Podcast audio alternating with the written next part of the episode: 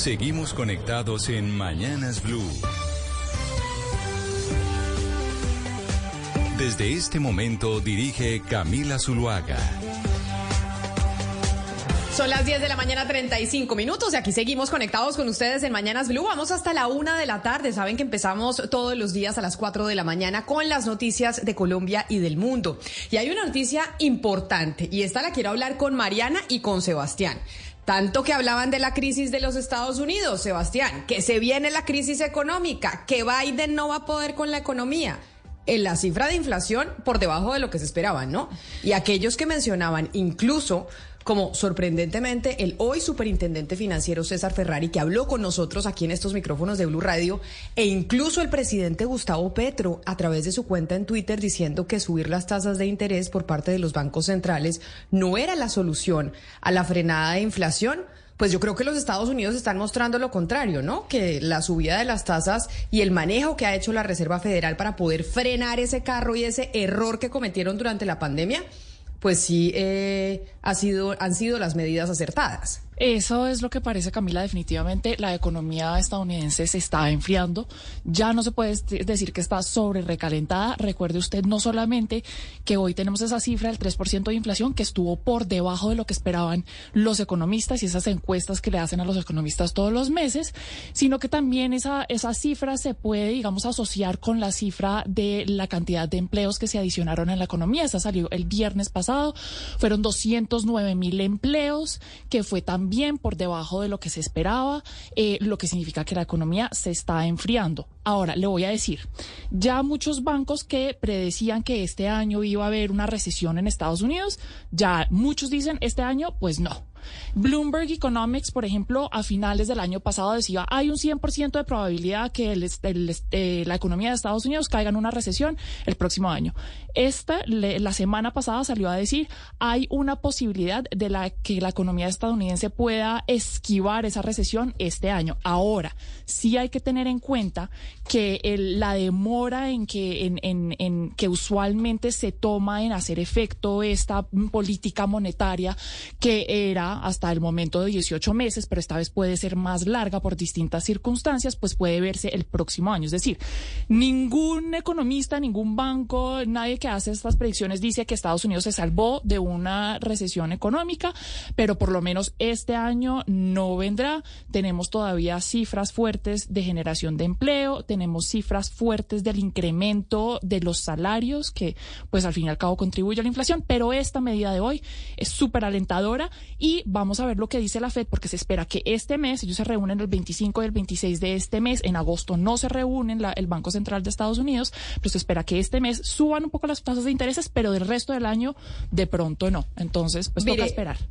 Los colombianos se preguntarán, bueno, ¿a nosotros qué nos importa eso de la inflación allá en Estados Unidos? Pues la primera reacción que estamos viendo, yo no sé si usted tenga ahí la tasa de cambio representativa, Sebastián, y la está monitoreando en estos momentos. Cierra a la una de la tarde, pero inmediatamente la reacción después de los datos de inflación que salen de los Estados Unidos, que son muchos mejores de lo que los esperaban los mercados, pues hace que la tasa de cambio en Colombia empiece a caer. Que era, que era de hecho, yo me acuerdo perfectamente el presidente Gustavo Petro a través de su cuenta de Twitter diciendo los Estados Unidos y la Reserva Federal Norteamericana quieren quebrar al mundo. Cuando estábamos viendo esa tasa de cambio de 4.500, casi llegando a 5.000, que fue cuando usted compró. Y entonces 5.200 fue el techo.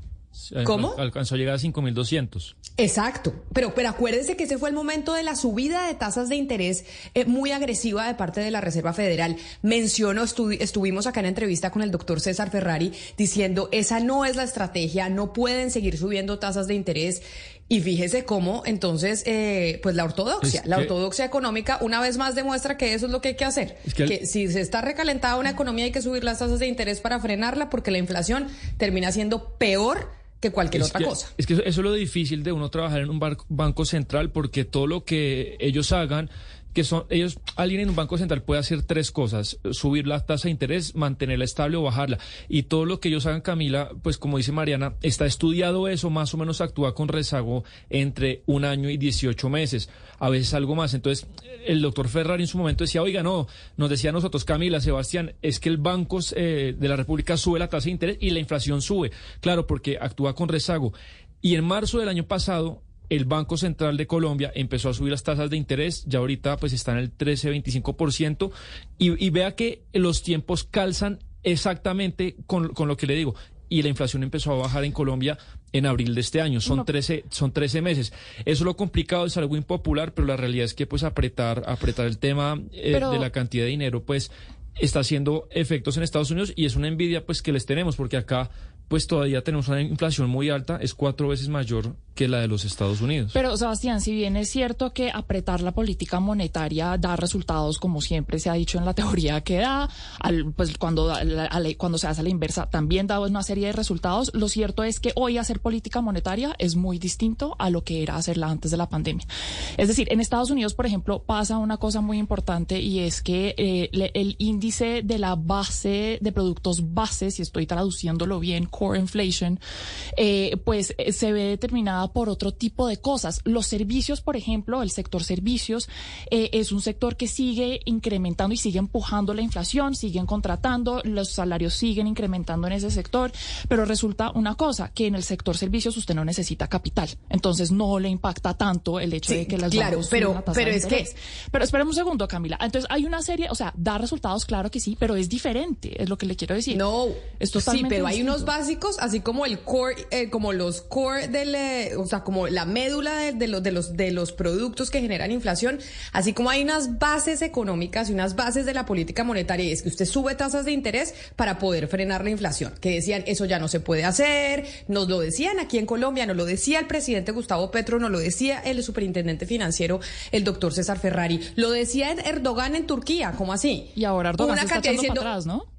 Eh, o sea, decían, es que no se pueden subir las tasas de interés, nos van a quebrar a todos, y, lo, y la demostración de lo que, de que sí, al final es, es, ese tema básico de subir tasas de interés cuando hay inflación, que es como macroeconomía uno, pues nos están demostrando los gringos que, que les están funcionando. Claro. Que, que la Reserva Federal en ese caso lo hizo bien. Pero mire, esa noticia yo dije, voy a, voy a llegar a donde Sebastián y donde Mariana a preguntarles, bueno, ¿y dónde está la crisis económica de, de, los Estados Unidos de la que nos vienen hablando tanto? Que la crisis, que se viene la crisis, ya eso nos va a pasar como el pastorcito mentiroso. Cuando los bancos vuelvan a decir que se viene la crisis en Estados Unidos, Pero ya es nadie que esta les es la va a parte creer. bonita.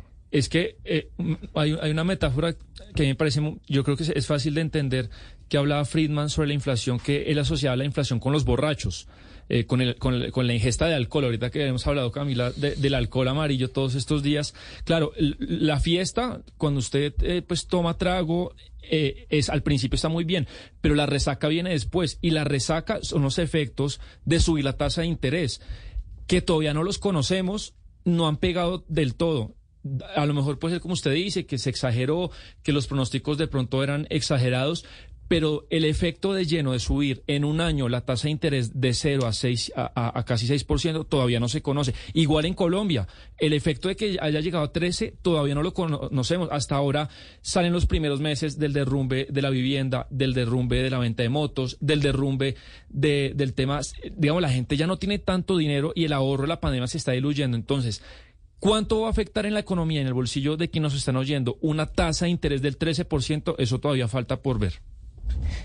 301-764-4108. Esa es nuestra línea de WhatsApp. Ahí ustedes se comunican eh, con nosotros. Y tengo un mensaje para nuestro compañero David Ferro, que lo escribe César, que nos escribe un mensaje bastante largo sobre un tema que usted nos trajo, don David, comenzando esta semana, o yo ya no sé si la semana pasada, y tenía que ver con la manifestación de varios eh, militares y policías retirados que estaban manifestándose en Bogotá por cuenta de la suspensión del pago de la mesada 14. Y don César nos está escribiendo y dice que tiene la inquietud de que si sabemos qué pasó con el pago de la mesada 14 a la personal civil de las fuerzas militares y la Policía Nacional. Porque hay noticia del Consejo de Estados, eh, David. Así es, Camila. El pasado 6 de julio nosotros hablamos con Daniel Escobar, un soldado retirado del ejército. Eh, también a propósito, un saludo también para don César, que ahora también nos ve a través de YouTube.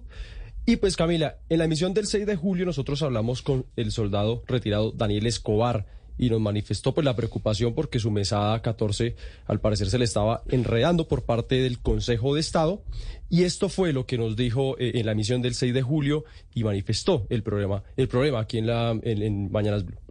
La medida cautelar que emitió el, la Sala Segunda del Consejo de Estado está damnificando a 13.800 personas, entre ellos policías, soldados, oficiales u oficiales en calidad de pensión. ¿Cuántos reciben? Todos los que aparecen en la, en la nómina del Ministerio de Defensa, que son policías, viudas, huérfanos, recibían esta, esta mesada 14. Pero pues por la demanda de nulidad que presentó la ciudadana con respecto a este proceso, pues se eh, dictan medidas cautelares el Consejo de Estado, su sala segunda.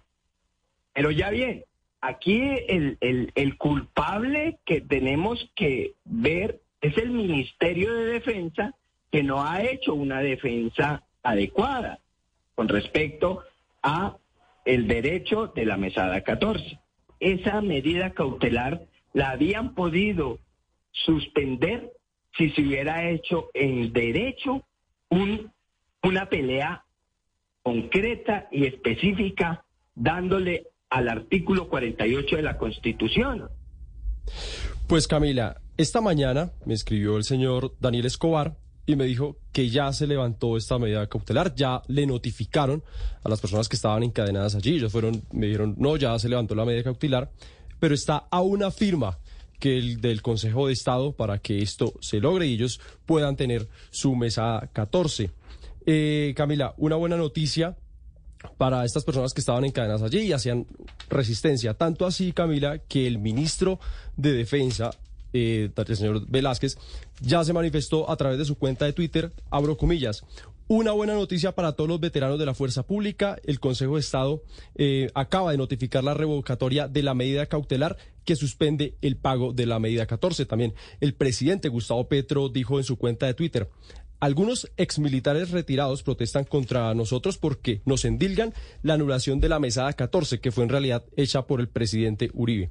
Y no saben que nosotros solicitamos su restitución al Consejo de Estado y que lo logramos. Entonces, Camila, el, el presidente Gustavo Petro está pues eh, también dando esta noticia. Y la decisión, Camila, ahora que se tiene que resolver de fondo, es la siguiente.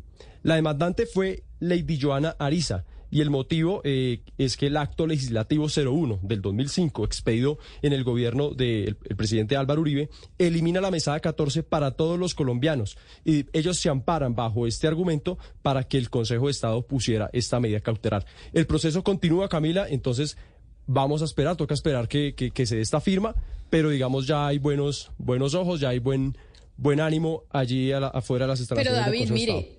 Buena noticia entonces para quienes estaban manifestando, los eh, retirados, los pensionados de las fuerzas militares y la policía, que el Consejo de Estado les restaura esta mesada 14. Pero acuérdese que su invitado ese día le echaba la culpa al Ministerio de la Defensa, diciendo que el Ministerio de la Defensa no había querido contratar una eh, defensa jurídica que fuera lo suficientemente buena para poder ganar ese pleito. Y según el trino que acabamos de ver a través de nuestro canal de YouTube de Blue Radio en vivo, al que usted hacía alusión, del presidente Gustavo Petro, pues eso que decían los manifestantes no era tan, no, era tan cierto. No era cierto entonces que había desidia jurídica, por decirlo de alguna manera, de parte del Ministerio de la Defensa, que era lo que ellos eh, estaban argumentando y la razón por la cual estaban protestando ahí enfrente del Ministerio. Sí, Camila, aquí lo que vemos es que eh, nosotros también nos comunicamos con el, Ministerio de Defensa, eh, terminada la llamada desde el del pasado 6 de julio, y ellos nos dicen que, que sí, que ellos hicieron presencia, ellos están haciendo también todo el tema eh, pues para que esta mesa 14 se les devuelva ah, a, los, a los exmilitares. Y pues Camila, pues ahora pues tenemos una buena noticia, los veteranos ahora están esperando, ellos me dicen antes de entrar a misión, me dijeron que eso saldría entre hoy y mañana, entonces está una firma para regresar la mesa 14. Ahora eso se tendría que pagar más o menos el 15 de julio, entonces muy seguramente ese fin de semana pues habrá plática eh, en entre los exmilitares, ¿no? Pues qué bueno, qué bueno entonces, gracias David eh, por la noticia. Ahí estaba lo que hablábamos el pasado 6 de julio, la manifestación de los militares y policías pensionados que estaban eh, reclamando que se les restituyera esa mesada 14 y ya veíamos entonces los pronunciamientos de parte del presidente de la República, de parte del Ministerio de la Defensa. Entonces ahí precisamente está la buena noticia con la que arrancamos el día de hoy. Y vamos a poner eh, música antes de seguir con información y música de una ídolo pop que tenemos Gonzalo Lázaro y yo lo he mencionado desde hace mucho tiempo, desde que éramos adolescentes, usted y yo, porque somos de la misma generación. Usted ya nos va a contar la noticia que nos trae de la princesita del pop, la señora Britney Spears. A ver, le cuento, se anunció el día de ayer que la cantante va a publicar su digamos, autobiografía llamada The Woman in Me. Eh, la mujer que hay en mí o la mujer en mí, si lo hacemos la traducción al español. Es un libro que se va a lanzar el próximo 24 de octubre, Camila, por los momentos solamente en inglés y será publicado por Gallery Books. Aquí viene lo interesante. Uno, ¿de qué va a hablar el, um, el, texto. Bueno, básicamente de lo que fue, eh, eh, de lo que fueron los pormenores de esa tutela legal de 13 años con la que su padre tenía el poder de controlar todos los aspectos de su vida.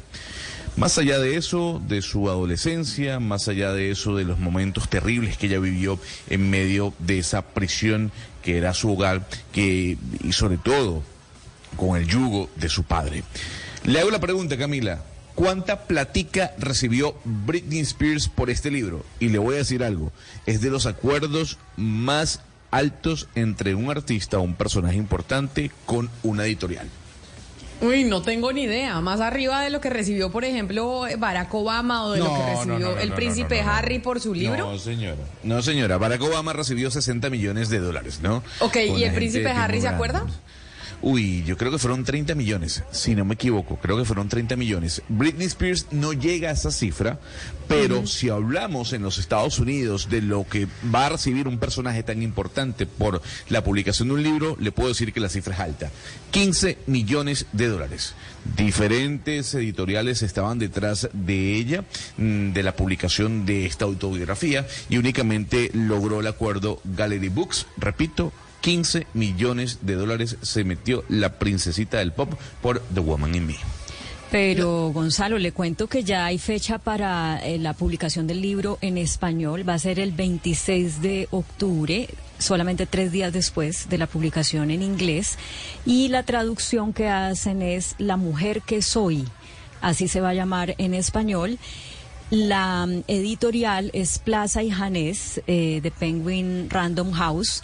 Y evidentemente lo que provoca el libro, lo que seguramente va a ser muy atractivo, pues es como ella ha sido una mujer que desde muy niña eh, por esa exposición pública y ese gran éxito que ha tenido, pues ha estado eh, como limitada para poder tomar sus propias decisiones. El origen del libro es ese, ese, mm, esa testificación que ella hizo en 2021 ante un tribunal cuando estaba pidiendo que cesara la tutela que tiene su padre sobre ella. Sobre Britney operan dos tutelas, una sobre su patrimonio y otra sobre, sobre ella, digamos, sobre su comportamiento y demás.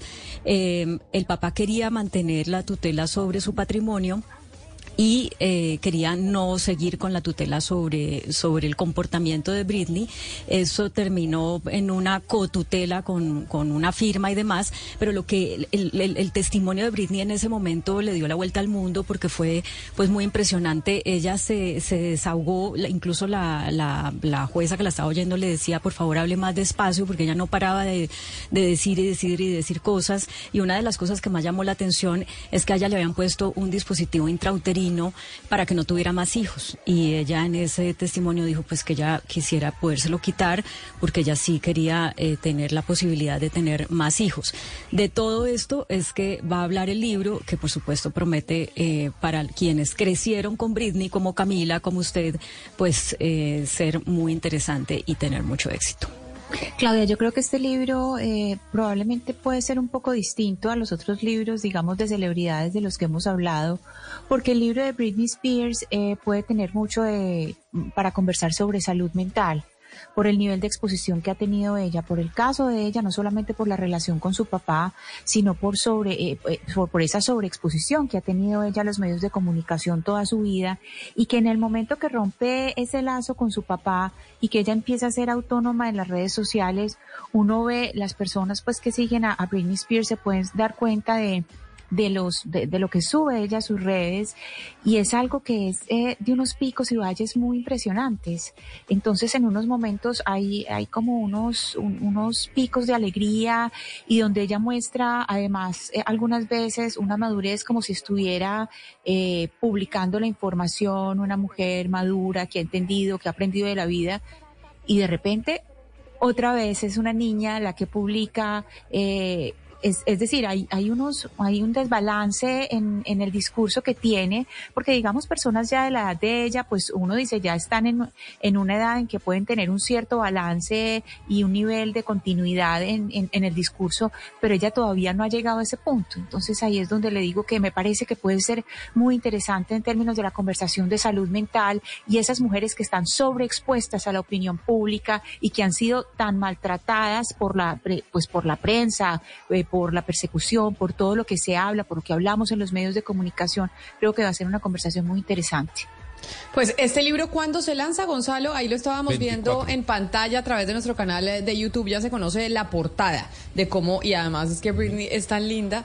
Mejor dicho, es que la hemos visto crecer y hemos crecido con ella, o por lo menos yo, mi generación, creció con, eh, con Britney Spears. ¿Cuándo sale el libro? Porque yo estaré ahí dispuesta a comprarlo y si hay firma y autógrafos en alguna feria, trataré de ir a que me lo firme.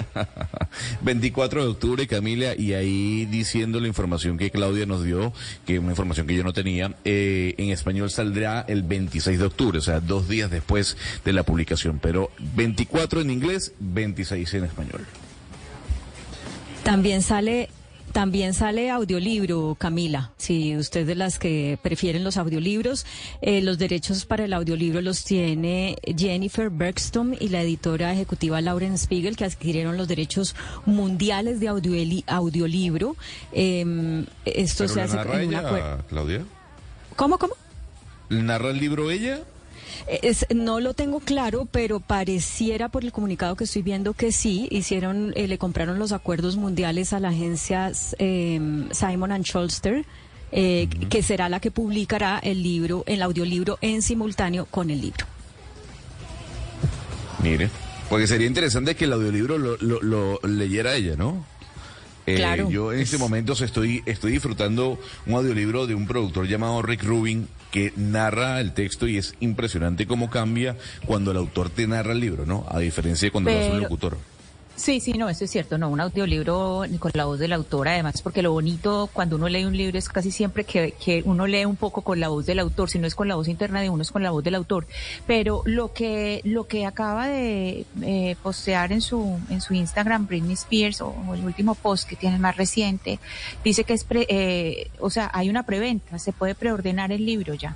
Es decir, no, no conseguir el texto, pero sí se puede hacer la preorden para conseguir eh, esa primera edición, Camila, si usted está tan interesada.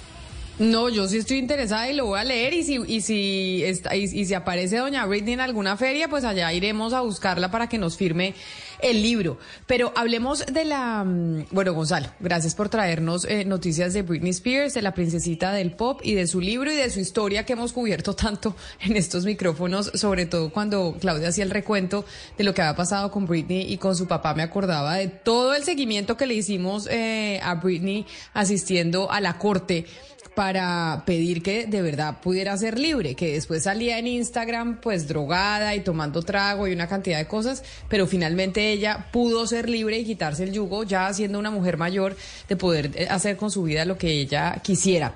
Pero Claudia, quiero preguntarle por el corredor verde, porque usted es creo que de la mesa de trabajo la que más preocupación tiene sobre el corredor verde, que es el corredor de la carrera séptima en Bogotá es este plan que tiene la alcaldesa Claudia López desde hace rato y que ha recibido muchas críticas por eh, cuenta de varios urbanistas y sobre todo de los vecinos del sector.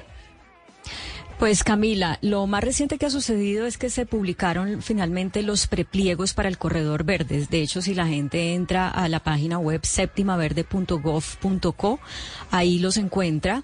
Em, y, para, digamos, eh, están los diseños eh, finales, están los documentos em, y bueno, hay mucha otra información. Esto no ha dejado tranquilos a los vecinos de la carrera séptima que se han venido pronunciando en contra del proyecto y hay vecinos en contra desde eh, Usaquén, digamos desde los barrios arriba de la séptima y abajito de la séptima eh, hacia ese sector, Usaquén, hasta eh, las torres del parque. Es decir, encuentran los vecinos del proyecto que se oponen eh, que en sí el proyecto va a dificultar eh, la movilidad por esas zonas por donde viven. Para poder entender ¿Qué es lo que traen estos prepliegos y por qué técnicamente hay argumentos para seguirse oponiendo al corredor? Estamos pues con una persona que nos ha acompañado desde hace mucho tiempo, urbanista, eh, en entender qué es lo que qué es lo que se plantea. Él se llama Mario Noriega y está con nosotros en la línea. Don Mario, bienvenido. Buenos días, muchas gracias. Bueno, eh, los prepliegos son Muchas gracias. En los prepliegos, pues eh, eso se requiere un ojo de experto para poder entenderlo, ¿no? Yo entré y no es tan fácil uno poder como eh, desmenuzar y, y desenredar lo que dice ahí. Usted ya les dio una mirada. ¿Tienen o acogen lo que la ciudadanía ha venido diciendo desde hace varios meses para mejorar el proyecto o, a juicio de ustedes, empeoran el proyecto? Bueno, em, lo primero es que eh, uno puede entrar a la página eh, del IDU y, y, ve ahí que eh, ya salieron los prepliegos, pero no es fácil entrar.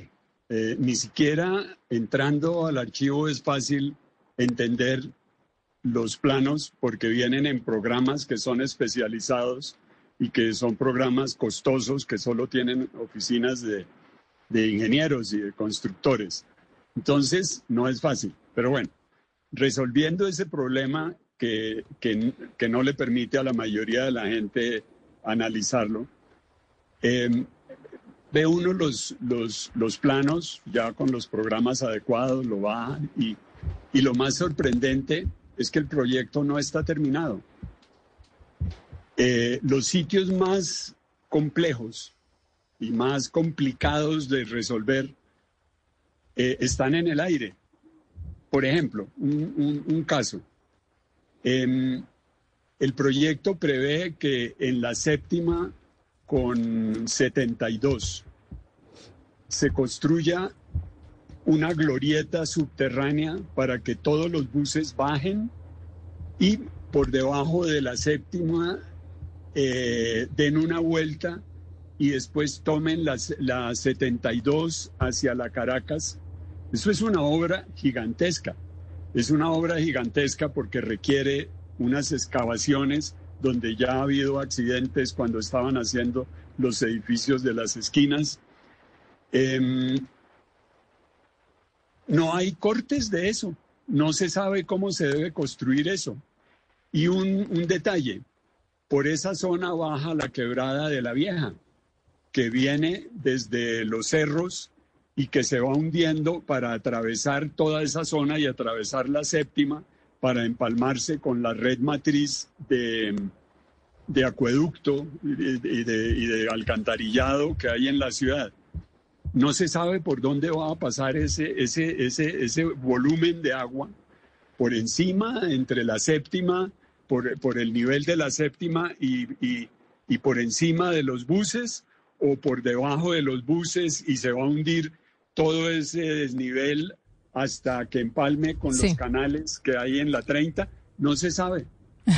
No Pero se mi... sabe qué, qué, qué, va a pasar con eso. Pero mire, hay doctor una... Noriega, es que... Eh, sí. Nosotros hace un tiempo, eh, precisamente Claudia Palacios estuvo recorriendo la séptima y hablando con los eh, líderes y los habitantes del sector que se niegan a que este proyecto avance, básicamente porque ellos dicen nos van a volver, si hay un caos, nos lo van a volver peor. Entonces, mañana van a hacer un plantón estos mismos líderes eh, y habitantes de la séptima en contra de estos prepliegos y en contra de que siga el proceso licitatorio. Si yo le pregunto para que lo escuche el taxista y la persona que va por la séptima, ¿Cuál es la clave de por qué no se debería hacer este proyecto más allá de lo eh, estrictamente técnico y los puntos técnicos que usted discute y que los discutimos acá desde hace unos, unos meses en esta mesa de trabajo? ¿Cuál es el punto coyuntural de por qué no se debe seguir con este proceso licitatorio? Cuando usted habla con, la, con los habitantes, cuando usted habla con más técnicos que saben del tema, ¿cuál es el punto neurálgico por el cual este proceso licitatorio debería detenerse? Bueno, buenísima la pregunta. Miren, es, es muy sencillo. Mm, en el urbanismo uno aprende mirando ejemplos y mirando, el, el, urbanismo no es una ciencia exacta. Entonces hay que mirar ejemplos para aprender de en dónde las cosas funcionan bien y en dónde funcionan mal. Y el mejor ejemplo que tenemos en Bogotá de un transmilenio metido por un sitio donde no cabe es la Caracas. Ya vimos el deterioro tan terrible que se ha producido en todos los inmuebles que hay entre estación y estación en la Caracas.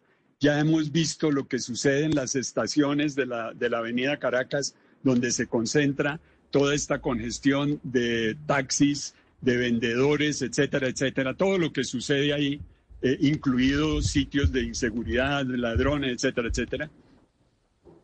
La Caracas es más ancha que la séptima.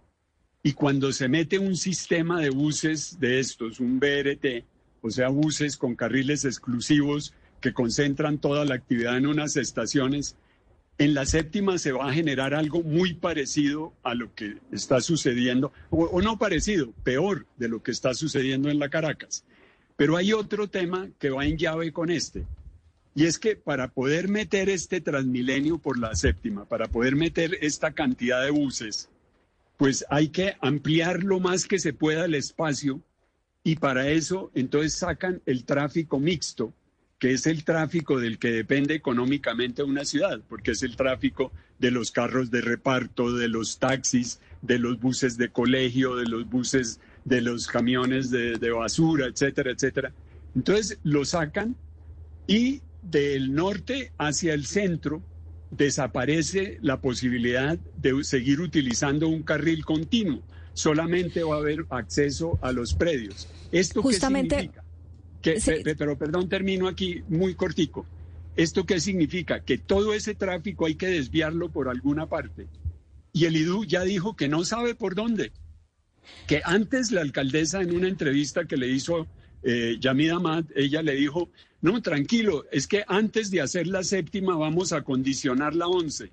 Cuando vieron que eso era complicadísimo, casi que imposible, entonces dijeron, no, ya descubrimos, y no se sabe cómo descubrieron, que no hay necesidad de transformar la ciudad ni adecuarla para desviar semejante cantidad de tráfico que viene desde la calle de 200. Entonces, eso, esos dos puntos ya son suficientes para que uno se preocupe. Justamente a eso iba mi, Sí, justamente a eso iba encaminada mi siguiente pregunta, porque claro, para muchas personas, cuando la alcaldesa dijo en su momento el tráfico se va a desviar por la 11, eh, dijeron, ah, bueno, no nos vamos a congestionar tanto en la séptima, pero otras dijeron, no, pues va a haber una masacre de árboles porque no hay manera de, manteniendo el carril eh, exclusivo para bicicletas que ya existe en la 11, eh, poder desviar todos los carros que, que, que, que no van a poder seguir transitando por la séptima. Entonces, no hay una alternativa para eh, la circulación de esos vehículos que salen de la séptima y que necesitan, eh, digamos, seguir movilizándose por el occidente de la ciudad. Pero, ¿qué pasa con la otra alternativa de movilidad que era subir a la calle, a la avenida circunvalar a partir de la calle 92? ¿Qué es lo que dicen finalmente los prepliegos sobre eso? ¿Es, ¿Se mantiene lo que se había dicho para poder tener un puente de dos carriles que desviara por ahí el tráfico y que pudiera eh, permitir que la gente llegara hasta el sur de la ciudad por la circunvalar?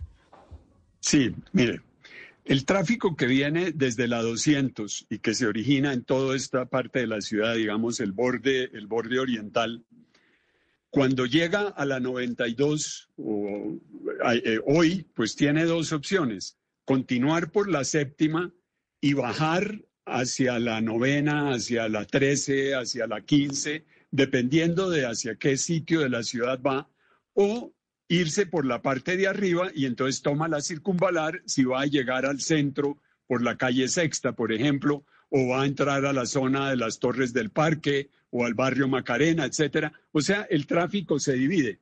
Pero cuando solamente queda funcionando el tráfico de arriba, el de la circunvalar, todo ese tráfico del, del oriente de la ciudad después tiene que empezar a distribuirse bajando por la quinta, por la séptima, por la novena, por la once, por la quince, por la diecisiete es, es regar todo el tráfico que hoy va por la séptima, regarlo por sitios que el IDU no dice, no dice que no. bueno. Y eso en medio de los de los rankings que salen a nivel mundial de cómo tenemos nosotros problemas de, de movilidad. Pero una última pregunta, señor Noriega, porque nos decían Claudia y Diana que se conocieron los prepliegos del corredor verde. Usted nos dice, no se recogen las observaciones de los vecinos y de los que están en contra de ese corredor verde, que es una obra de infraestructura en la arteria más importante de la capital. Oscar Montes, que está en Barranquilla, pero que conoce Bogotá, obviamente sabe exactamente de qué estamos hablando con la séptima. Hugo Mario, que está en Cali, eh, sabe exactamente, o sea, es decir, cualquiera que viene a Bogotá sabe lo que es la carrera séptima para la capital eh, del país. Conocidos estos prepliegos, usted dice, no acogen las observaciones que presentamos eh, los críticos. ¿Qué sigue después de la presentación de los prepliegos? Ya entonces este corredor verde es una realidad o no es una realidad. A la alcaldesa Claudia López le quedan qué, seis meses al frente del, del, Palacio Líbano. ¿Sí va a ser un hecho ese corredor o no va a ser un hecho? Mire, muy, muy buena la pregunta.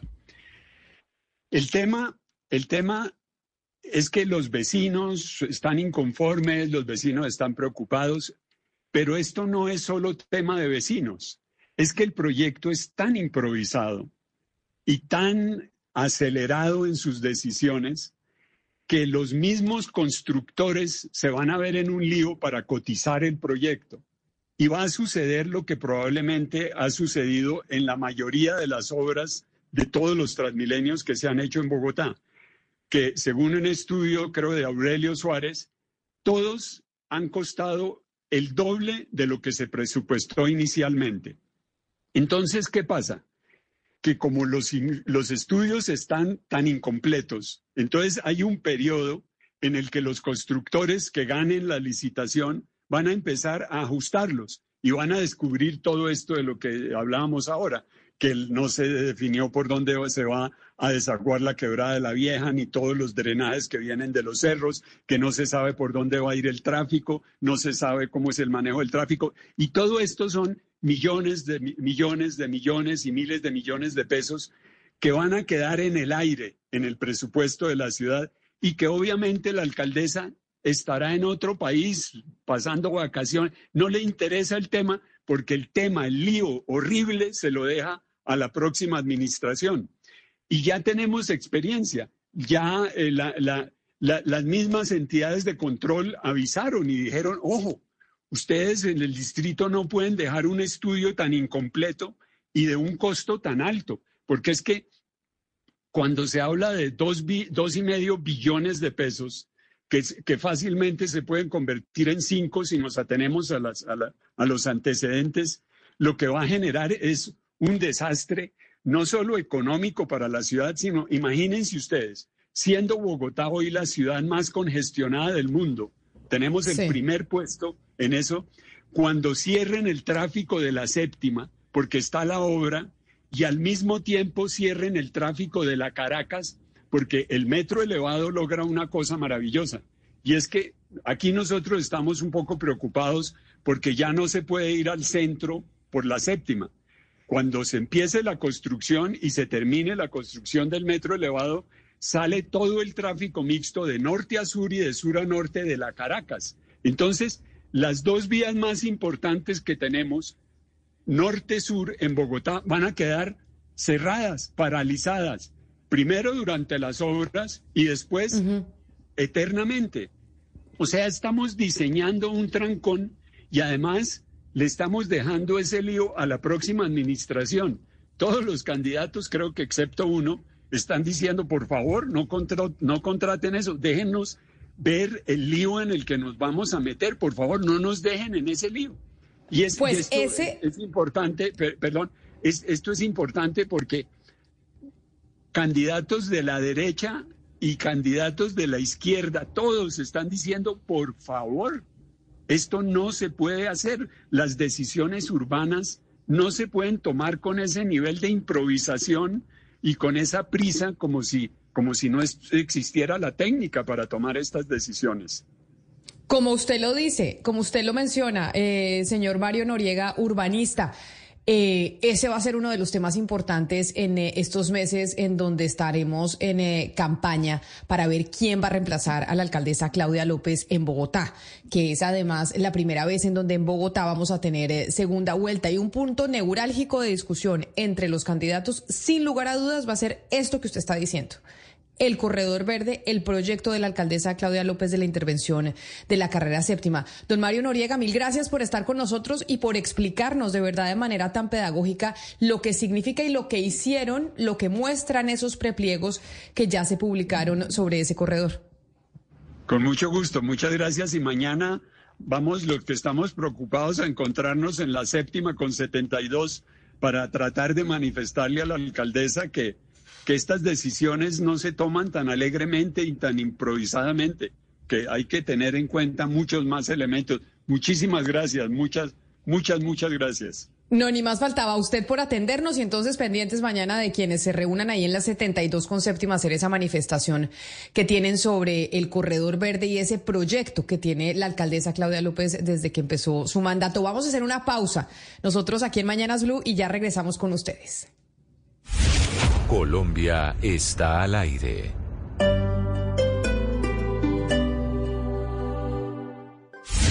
Colombia está al aire. Gonzalo, usted quedó entonces eh, pegado con las elecciones que se vienen en Argentina, que nos trajo a Miranda, este grupo del sur del continente que también es de la época de Britney Spears, ¿o no? Sí, señora. Miranda sí, es señora. como más o menos contemporáneo a doña Britney.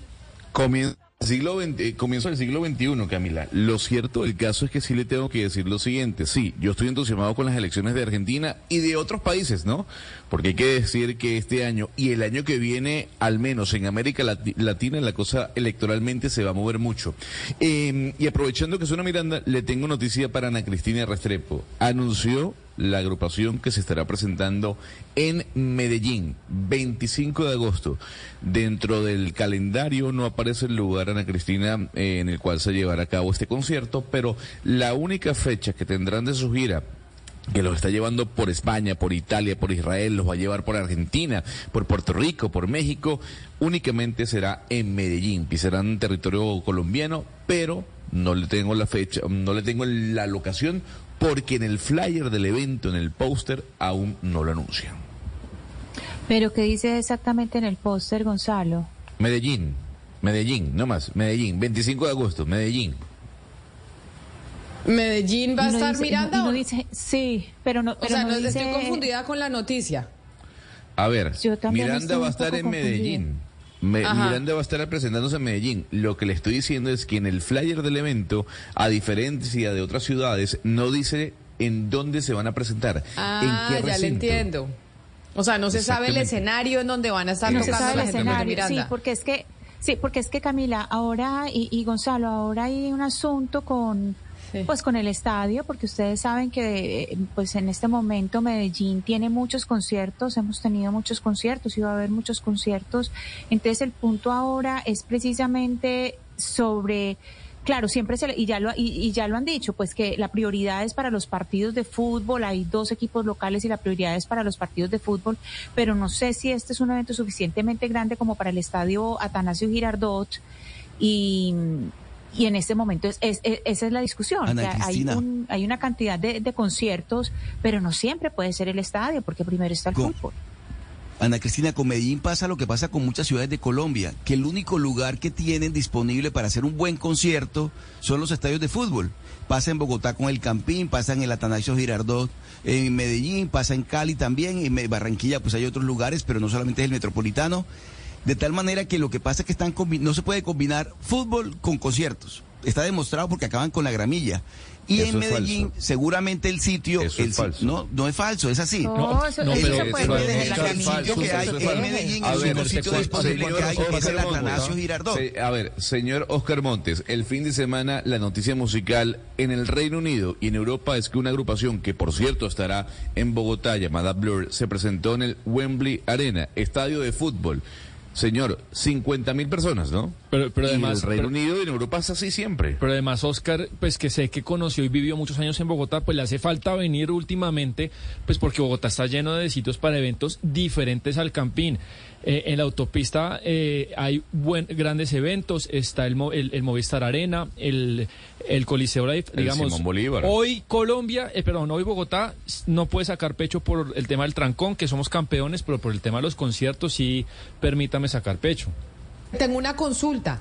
Miranda sí es como para estadio en, eh, en Medellín. O sea, a nosotros nos gusta mucho Miranda, era de cuando éramos chiquitos y todo, pero yo no sé si tenga tanta fanaticada como para llenar el estadio.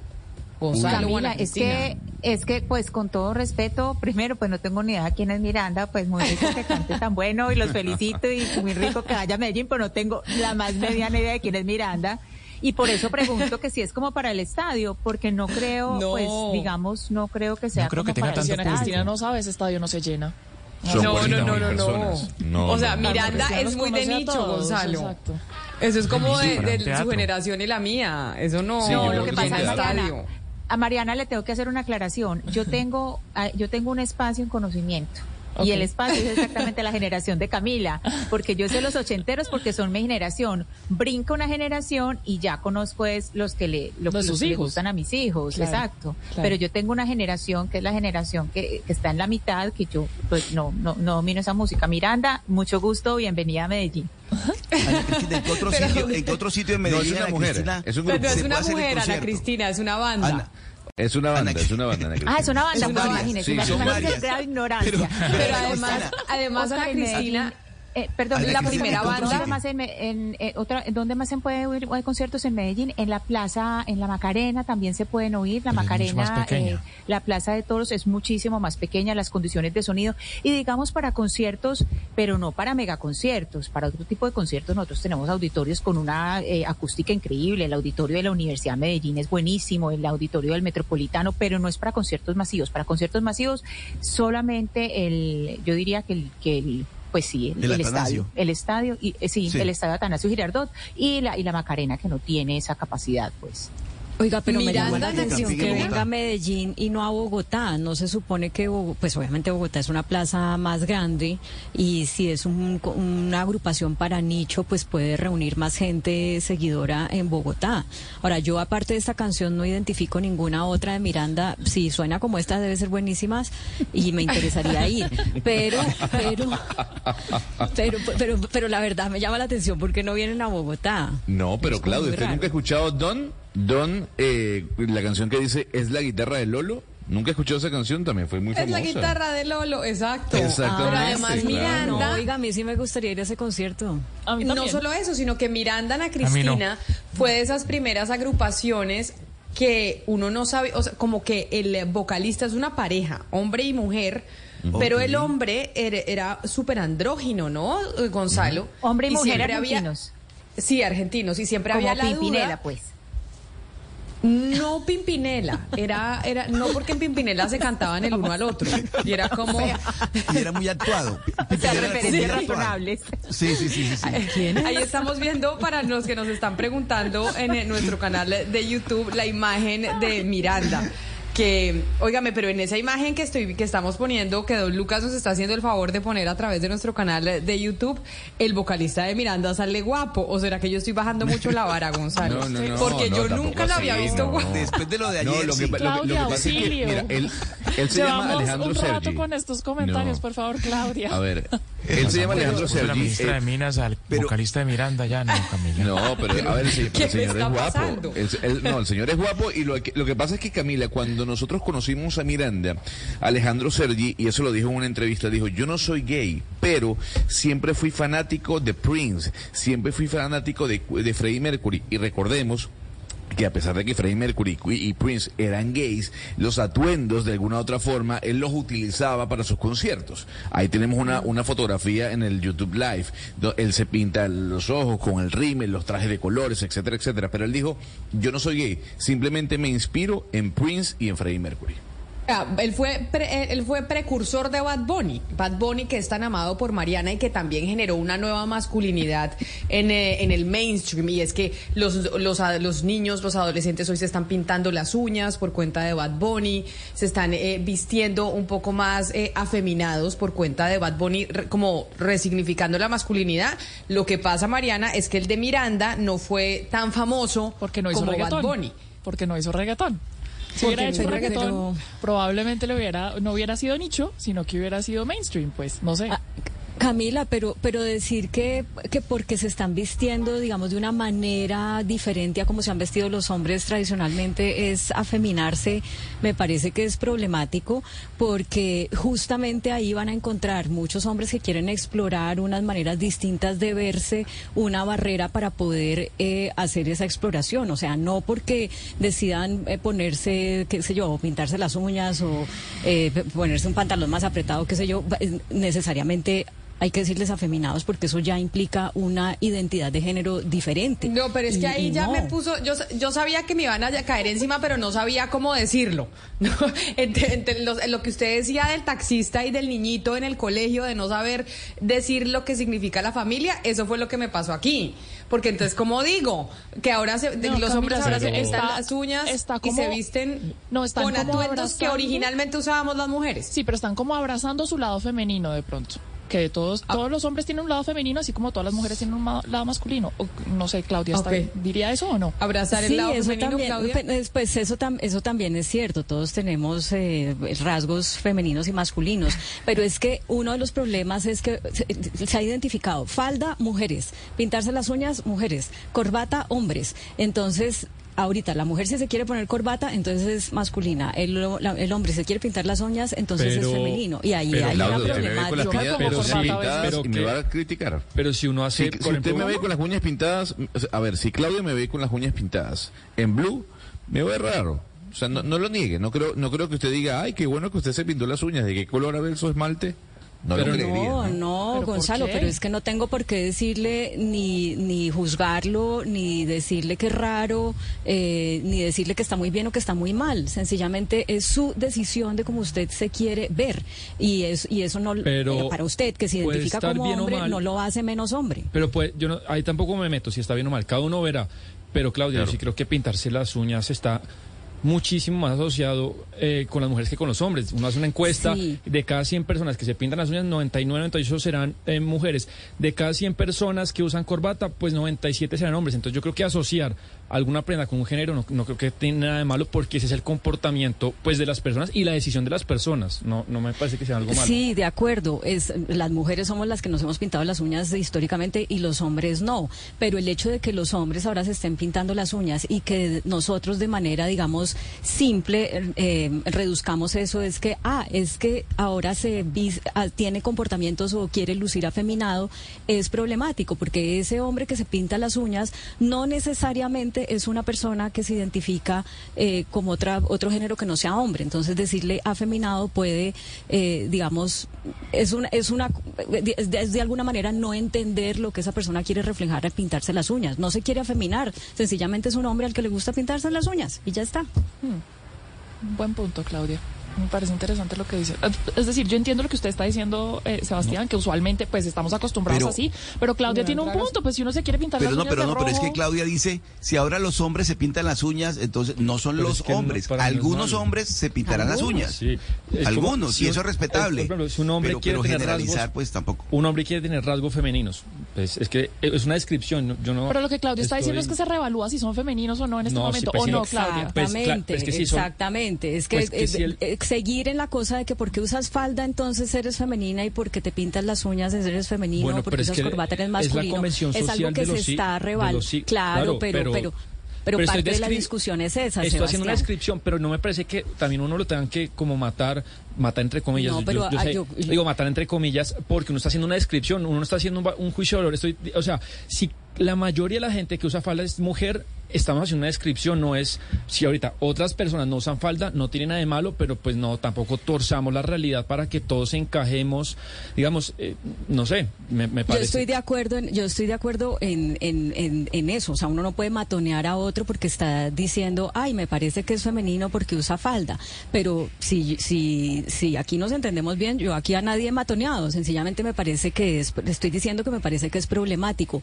¿Por qué? Porque algunos de esos hombres que se pintan las uñas, pues no se sienten femeninos por pintarse las uñas y no son, no están queriendo decir que no son hombres, sino que se sienten hombres y quieren seguirse presentando a la sociedad como hombres. Entonces, nosotros como medios de comunicación, que somos los que vamos ayudando a formar estos conceptos, eh, decir simplemente que es que ahorita se visten de manera afeminada o tienen comportamientos afeminados es no entender el porqué de que esas personas tomen la decisión de pintarse las Pero, uñas. ¿y por Entonces, qué se es un pintan reto las para uñas, nosotros Claudia? también. Pero, pero Pues cuando a Bad Bunny le preguntaron que por qué se pintaba las uñas, entiendo que él mismo dijo que era para resignificar la masculinidad o para qué se pintan las uñas. ¿Como por qué? No, pues porque, pues, por, sencillamente porque les gusta. Yo no he oído a Bad Bunny eh, hablar de por qué se pintan las uñas, eh, pero sí he hablado con hombres que se pintan las uñas. Y sencillamente es porque les gusta, es porque les parece chévere llevar las uñas pintadas como a uno como mujer les vale- le parece chévere llevar las uñas pintadas. No porque quieran tener un gesto femenino o no porque a través de ese gesto estén sacando lo que se puede llamar su lado femenino. No, sencillamente les gusta pintarse las benditas uñas y ya está. Y no están eh, dispuestos muchos de Pregu- ellos a que la sociedad les diga, es que te consulta". afeminaste. Y antes, ¿por qué los hombres no se pintaban las uñas ahora sí? No, de, de verdad se lo pregunto desde mi mayor ignorancia. Bueno, pues porque no, o sea, las Porque antes, convenciones antes sobre- no se las pintaban y ahora sí. Pues porque los roles han estado más enmarcados en qué, qué puede hacer una mujer, qué puede hacer un hombre, Eh, no solamente en cómo se viste o en, en si se pinta o no se pinta las uñas y el pelo. Sencillamente lo- hay roles que históricamente se han determinado para las mujeres y para los hombres. Y hasta ahora, pues ese rol o ese comportamiento de pintarse las uñas no estaba dentro de lo que era, digamos, permitido para los hombres. Pero hay unos que están diciendo, bueno, ¿y por qué no? Y me siento hombre y, y no por esto mm, quiero, estoy dispuesto a aceptar que me digan que estoy- eh, me estoy afeminando. Yo le respondo a la pregunta de por qué Bad Bunny decidió empezarse a, pintar las uñas, Camila. Un día estaba en su casa con su ahora exnovia, Gabriela Berlingeri, creo que se llama, y ella le dijo, ay, déjame pintarte las uñas. Y ella dijo, listo. Él dijo, listo, perfecto. Y se las pintaron y le gustó. Así de sencillo. Y dijo, y después dijo, ve, me gustó, porque solo las mujeres se pueden pintar las uñas. Ahora yo me pinto las uñas. Pero les y es pregunto- lo que Claudia está pregunto. diciendo. Es, es literal Les- eso. Ahora le gusta. O sea, Pero les gusta. Mariana, Mariana, Señor. le pregunto a usted y a Claudia, ¿cuántas mujeres piensan igual que ustedes? Es decir, ¿cuántas mujeres de 10 ven a un hombre con las uñas pintadas y, y hacen esa lectura que ustedes están haciendo Pero sin tiene, ningún pero tipo porque de, eso debe importar Pero un señor como pregunto, no, pero estoy preguntando, las uñas. ¿cuántas mujeres, cuántas mujeres en sociedades como las nuestras ven a los hombres pintándose las uñas o con las uñas pintadas y no piensan lo que pensaría la mayoría de las mujeres, pues que este, este hombre, pues no es hombre? Pues es que eso me parece este irrelevante si el señor se quiere pintar las uñas. Por eso ¿Qué pregunto, importa lo que piensan nueve ¿cuántas mujeres? Me- cuántas me mujeres piensan, piensan como ustedes dos? Yo creo ¿Cuántas que creen cada- ustedes? Yo creo que cada vez más y si, a- y si aún no hubieran, ¿qué importa? Ellos están haciendo Es lo que, que quieren. además, además eso No, pero de esa no es la pensar- más, no es que siquiera importa, tener un- es una pregunta. Es que, es que si quiera tener un juicio sobre eso, eh, eh, Oscar, es algo muy cultural. Es decir, si usted se va a los 80, nosotros estamos hablando de lo que ha pasado eh, ahora, pero nosotros si miramos en, en quiénes eran eh, las personas que eran famosas en los 80, eh, por ejemplo, Robert Smith, el cantante de The Cure, se pintaba las uñas, Boy George se pintaba las uñas, usted ve ponqueros, que los ponqueros eh, salían con todas sus cadenas, con todo, eh, en ciudades como Edimburgo, y eran de uñas pintadas, y eso no tenía ninguna connotación de que fuera femenino o masculino, es una forma, es una forma estética que es completamente respetable, y Sí, que es pero una cosa cultural los que tengamos, pero- que tenga, pero que, Pero ha que no tenemos por qué estar, sí, ha cambiado, ha cambiado precisamente. No, pero venga, le digo una cosa. Hay, hay una reconsideración del género, pero nosotros no Pero tenemos lo por que usted está diciendo es que los ejemplos que usted está poniendo, y por eso le digo, y, y- y tenemos a la ministra en, en la línea, por eso le digo, digamos, como que Boy George, Freddie Mercury, eh, pues sí tenían, eh, no, no, sé, no es que se pintaran las uñas por ser gays. Pero sí, se, sí tenían esa condición en ese momento. Y los ponquetos y los rockeros se pintaban las uñas de negro. No había otro color. Era negro, ¿no? O había, o, o había rosado, amarillo, azul, verde. era No, no, negro no, que se era de- pintaban las uñas. Era de negro, pero por eso le estoy diciendo que es una lectura puramente cultural. Es una lectura puramente cultural y que no tiene por qué estar todo el tiempo sometida, pues que estemos todo el tiempo eh, sometiendo esto a una, a una lectura de, de tener que juzgar cuál es su género, cuál es su. No. Es decir, ya, si le gustó pintarse las uñas, que lo haga, pero no tenemos que estar juzgando todo el día a las personas por cómo se ven. No, pero yo no creo que sea que juzgar. Mire, les voy a contar una, una, última anécdota. Una amiga mía que tiene un hijo adolescente, 14 años, no, 13 años tiene. Y me llamó y me dijo, óigame, Jerónimo se llama eh, su hijo, Jerónimo me está diciendo que se quiere pintar las uñas. ¿Qué hago? Y yo creo que eso también le puede, culturalmente, de pronto para la transición, hay muchas mujeres, mamás, que no están eh, preparadas y listas para saber cuál es la respuesta que, darle a su hijo. Ya me llamó, yo le dije, pues déjelo que se las pinte y vaya y le compre el esmalte, porque qué importa. Entonces me dijo, entiendo lo que usted me está diciendo, pero me parece duro decirle, o sea, ver a mi hijo con las uñas pintadas. O sea, le estoy hablando de una mamá que me llamó con su hijito de 13 años, amiga mía, y me dijo, ¿qué hago? Eh, de hecho, me dijo, dígale cuando lo vea que se le ven horribles esas uñas así negras. De hecho, él las tenía rojas, no negras. Entonces, sí hay, Ana Cristina, ese choque cultural incluso para las mamás. Porque entonces se, se- se dice que se tiene que cambiar esto inmediatamente, que inmediatamente ya se tiene que cambiar el chip y que ya los tiene, que, a la gente le tiene que parecer normal y puede que todavía haya gente que le, que le sorprenda, como este caso de esta mamá amiga mía que le pasó con su hijito de, de 13 años, 12 años, porque hoy en día los adolescentes todos se están, pues todos no, pero sí muchos se están pintando las uñas. Sí, yo creo, Camila, que de todos modos es una eh, discusión que es bueno que la tengan también con los profesores del colegio, precisamente para, para evitar todos esos asuntos del bullying, y etcétera, y que los niños vayan buscando su identidad, pero pues también de la mano de los papás y los profesores del colegio. Pero yo, por ejemplo, yo no sé, Claudia, pero cuando yo estaba en el colegio, a mí no me dejaban pintarme las uñas. O sea, era prohibido pintarse las uñas ah, en el colegio. Yo no sé si hoy en día ya los niños y niñas les dejan pintarse las uñas. Eh, Camila, en todo caso, choque cultural, pues sí, es un choque cultural, eh, como ha sido un choque cultural las mujeres que quieren jugar al fútbol y hoy en día estamos súper felices eh, de las de las mujeres de la selección por lo que han logrado. O sea, no tenemos que tenerle miedo a los choques culturales, tenemos es que pensar qué es lo que importa. En el caso de su amiga, pues lo que importa seguramente es que su hijo se sienta, eh, digamos, apoyado por su mamá frente al bullying que le puedan hacer, eh, que tengan una conversación profunda sobre cuáles son las motivaciones y si ese niño resulta que es gay o es de otro género, bueno, lo importante es que tenga su mamá que lo apoye, y no que lo juzgue porque se quiere pintar las uñas y porque eh, quiere tener otros comportamientos. Eso es lo que es de fondo que me parece que, pues, que debería finalmente ser la conclusión.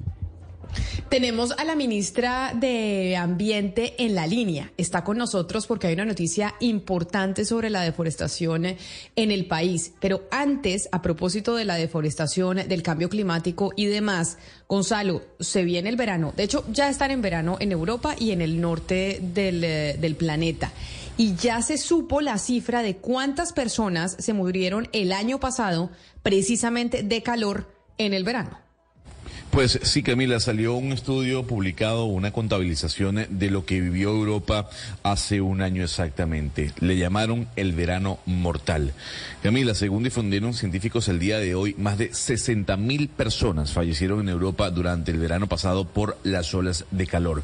No solo eso, Camila, es que la situación parece ser aún peor a futuro porque esperan o estiman en este caso que de no llevar a cabo las medidas al respecto, con, hablando del cambio climático, hacia el año 2040 las muertes ocasionadas por estas olas de calor en el verano en Europa superarían a las 90 mil personas. La publicación fue hecha el día de hoy por la revista Nature Medicine, que además dice que el verano del año 2022 fue el verano más caluroso jamás registrado en toda Europa. Y se nos está anunciando que este 2023 va a ser incluso más caliente. Por eso la noticia que se conoció hoy sobre el informe de deforestación en el 2022 en Colombia viene con una muy buena noticia y es que hubo un descenso de las hectáreas deforestadas después de nueve años.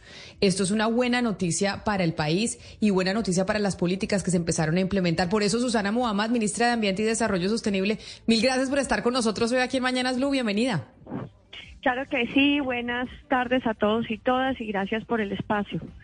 Ministra, esta buena noticia del 2022 obedece a qué? ¿A qué tipo de políticas y que haya habido esa reducción en la deforestación después de nueve años? Bueno, lo primero es que hicimos un cambio de política, un giro muy importante. Eh, digamos, se había enfatizado en el gobierno anterior en lo que se llamó la Operación Artemisas, que era básicamente pues que resultó, no sé si era su intención, pero resultó principalmente en la judicialización de eh, campesinos en esas regiones y había generado una brecha de confianza inmensa entre las bases sociales de las regiones donde hay núcleos de deforestación, específicamente en la Amazonía y eh, el resto del país.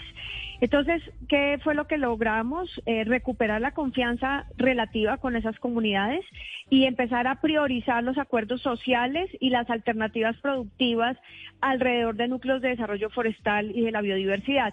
Y por otro lado, incluir en la agenda de paz total el tema ambiental, tanto en la conversación con el ELN como en eh, las conversaciones exploratorias que se han dado con la CMC, y eso creo que también tuvo un efecto de contención. Creo que ese cambio de política, la expectativa de que hay una nueva forma de pensar, de que estamos trabajando de la mano con las comunidades y que esto puede traer beneficios para todos, pues ha tenido un impacto positivo. Ministra, ¿esta quiere decir entonces que estos resultados obedecen solo a la política del gobierno de Gustavo Petro que estuvo seis meses o cinco meses en el 2022 o hay algún tipo de reconocimiento al gobierno anterior y a las políticas que estuvieron en el 2022 seis meses también gobernando? Bueno, lo que pasa es que cuando recibimos en agosto, hicimos el corte de cuentas, la cifra que recibimos iba 10%.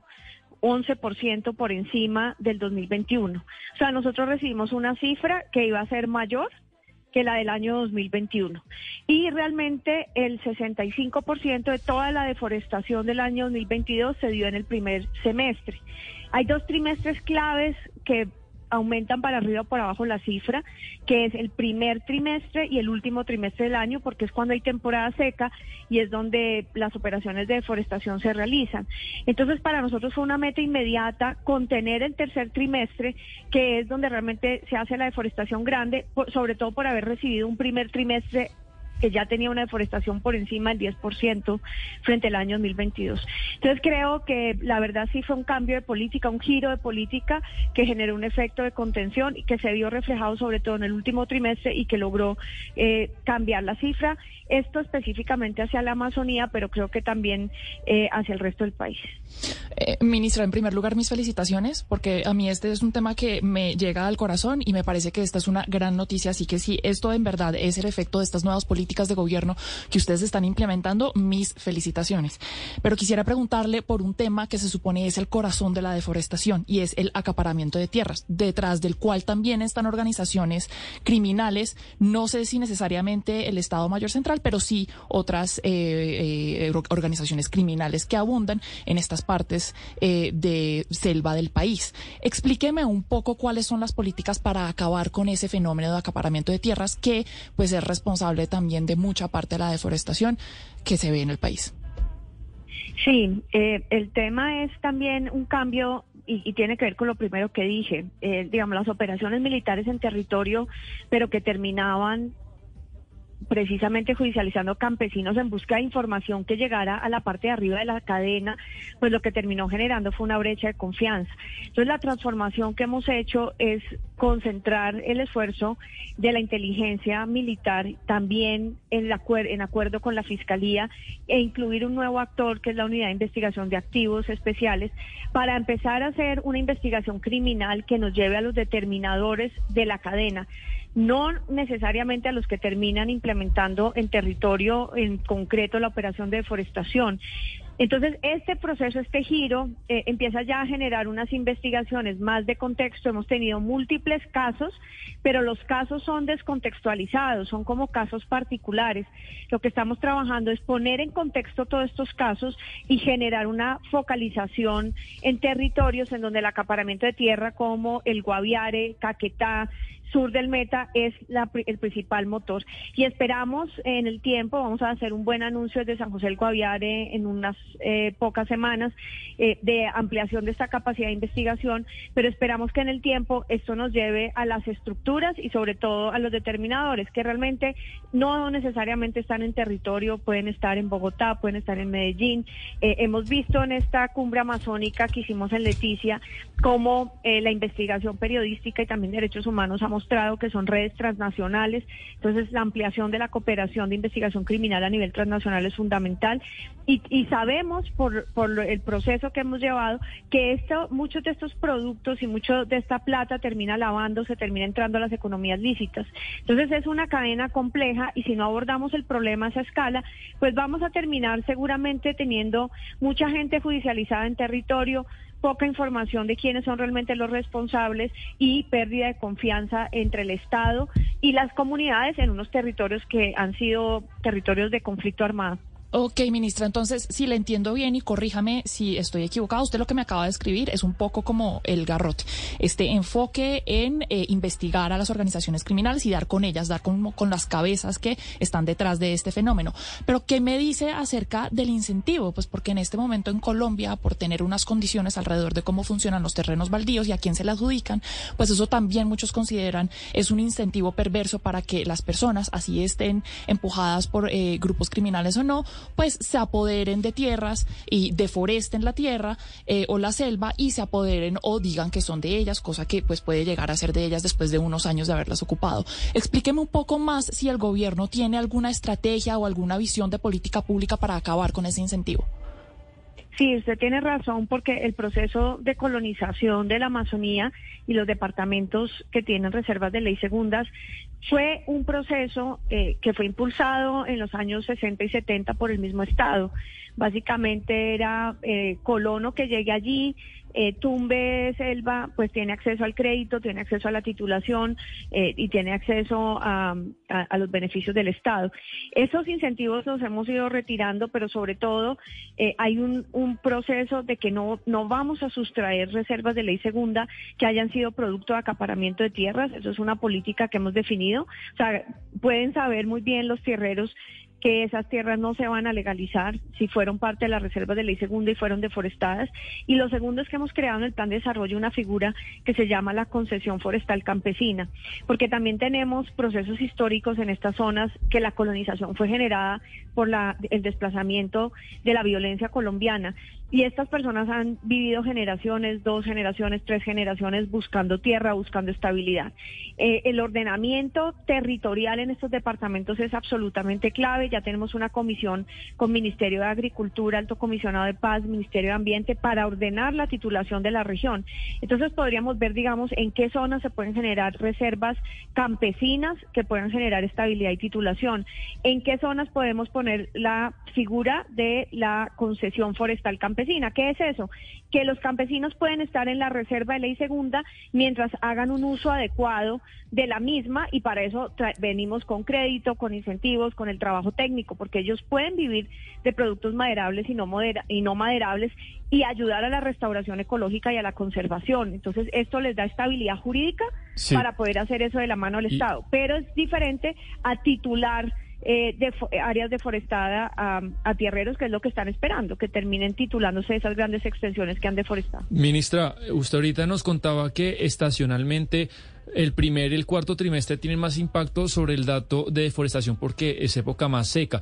Y le quiero preguntar por el fenómeno del niño porque es una certeza que va a llegar y tengo entendido que dura en promedio, viendo los últimos fenómenos del niño, entre 12 y 18 meses. ¿Cuál es su estimación de, del impacto del fenómeno del niño eh, en lo que viene para el dato de deforestación de los próximos años? Sí, eh, tienes toda la razón. Por eso nos han dicho que la cifra de meta que pusimos de deforestación era muy conservadora pero nosotros también prevemos que las condiciones climáticas tienen un efecto. Hay que decir que parte también de este logro hay un factor que era que estábamos en fenómeno de la niña, o sea, había menos oportunidades climáticas de forestal. Yo creo que son los cuatro factores juntos que se han unido para generar este, este cambio en la cifra. Eh, la política del gobierno, recuperación de la confianza en territorio, el proceso de trabajo e investigación criminal, el, el trabajo de, de, fuerza pública, pero también que estamos en condiciones climáticas de niña. Ahora, se nos viene un fenómeno del niño. ¿Qué tipo de, cosas vemos que pueden pasar? Eso genera grados de vulnerabilidad en la población por acceso a agua potable, por acceso a alimentación. Eh, ¿Eso qué implica? Que la población puede entrar en situaciones de vulnerabilidad mayor. Si el Estado, o sea, nosotros no reaccionamos para soportar esas comunidades, pueden ser instrumentalizadas fácilmente en medio de esa necesidad, precisamente por actores que les interesa la deforestación. Y se pueden activar núcleos de deforestación alrededor de eso. Además, las condiciones facilitarían por la situación de sequía de las coberturas. ¿Cómo nos estamos preparando? Tenemos que asegurarnos que el Estado esté presente para las necesidades básicas de la población y esté muy presente las entidades en esos municipios claves donde se mezcla deforestación y efectos del niño.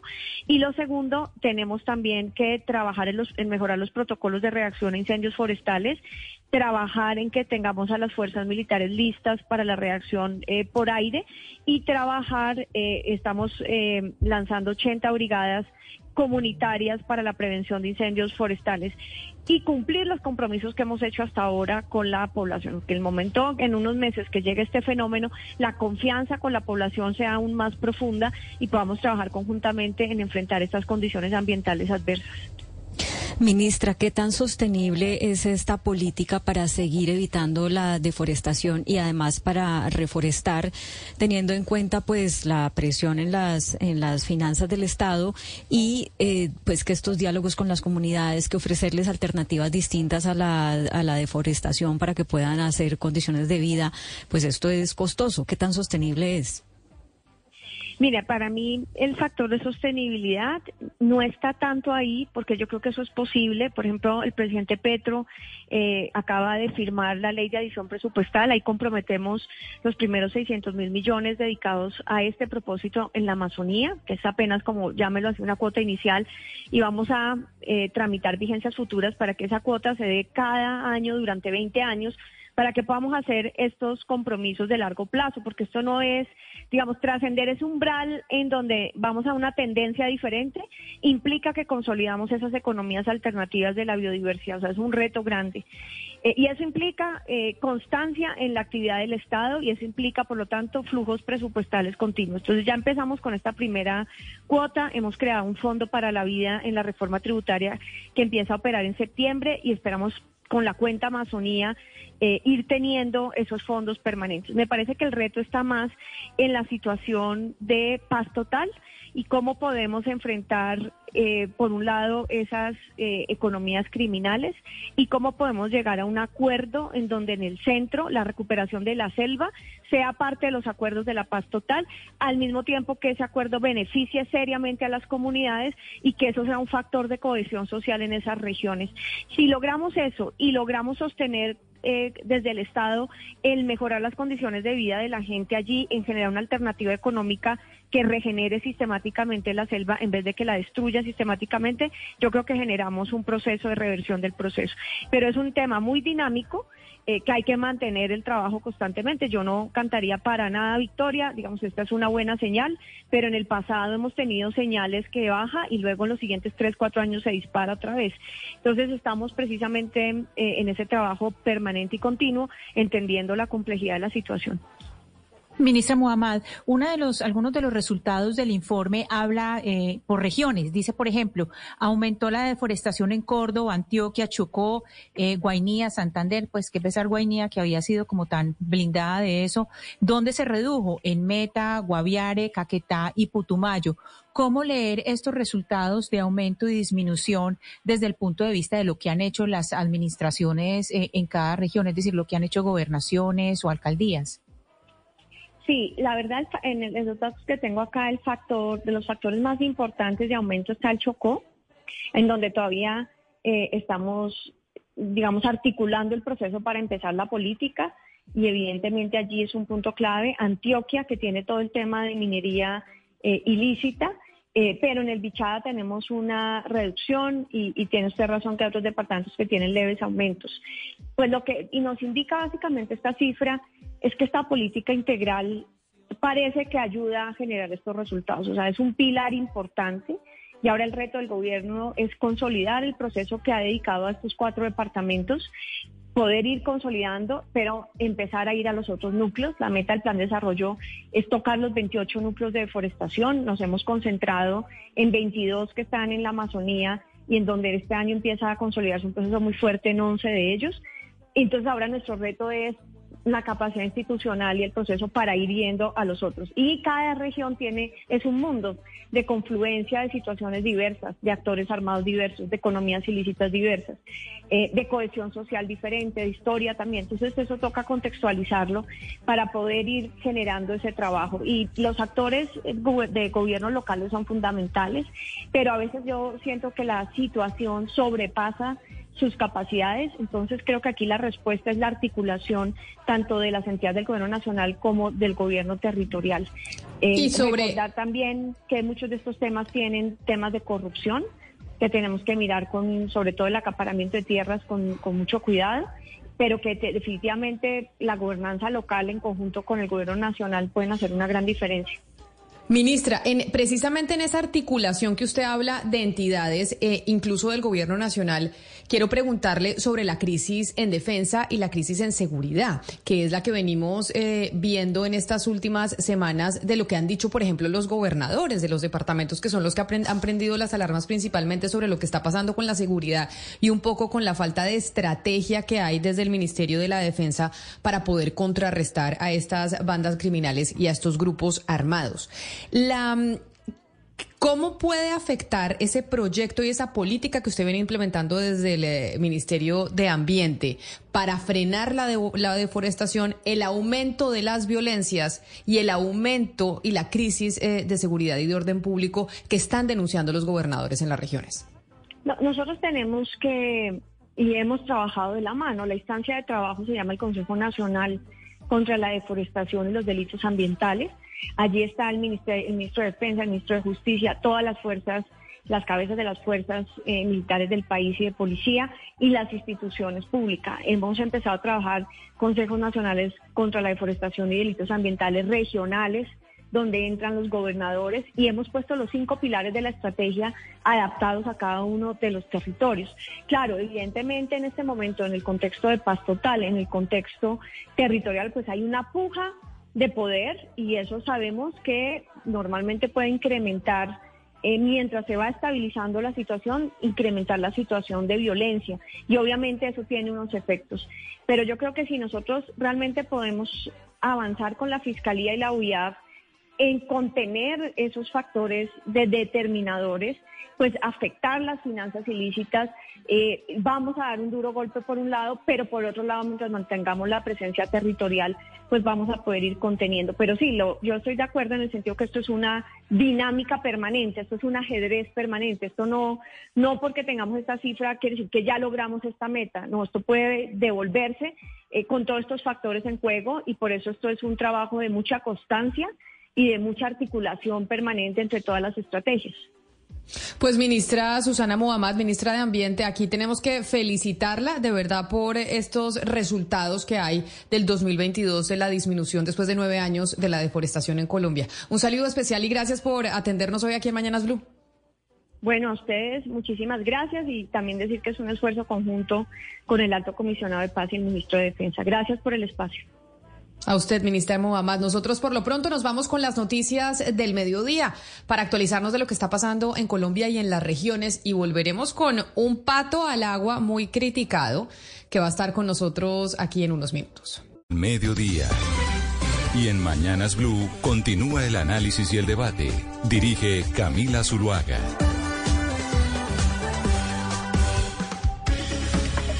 Son las 12 del día, 16 minutos, y aquí les damos la bienvenida nuevamente a esta transmisión, a la edición central de Mañanas Blue, a nuestros oyentes en Barranquilla, en Cali, en Medellín, en Bucaramanga, que estaban en sus noticias locales. Seguimos conectados a través de nuestro canal de YouTube de Blue Radio en vivo, y pues seguimos hablando de elecciones, porque tenemos elecciones regionales en octubre, como bien lo saben ustedes, como ya además lo deben sentir en cada una de sus regiones, viendo los letreros, viendo las propuestas de los candidatos, aquellos que salen a pedir firmas, etcétera Pero sobre todo porque hemos venido hablando durante esta semana, después de la sorpresa con la que el fin de semana recibieron a Bernardo, por ejemplo, el ñoño Elías en Sagún, Córdoba, con estas caravanas y una cantidad de gente alegrándose enormemente porque el ñoño Elías había pues ya cumplido su tiempo en la cárcel. Y lo mismo hablábamos de lo que estaba pasando en Maicao con el hombre Malboro en donde también después de recoger 63 mil firmas para poderse lanzar nuevamente a la alcaldía de esa ciudad en La Guajira,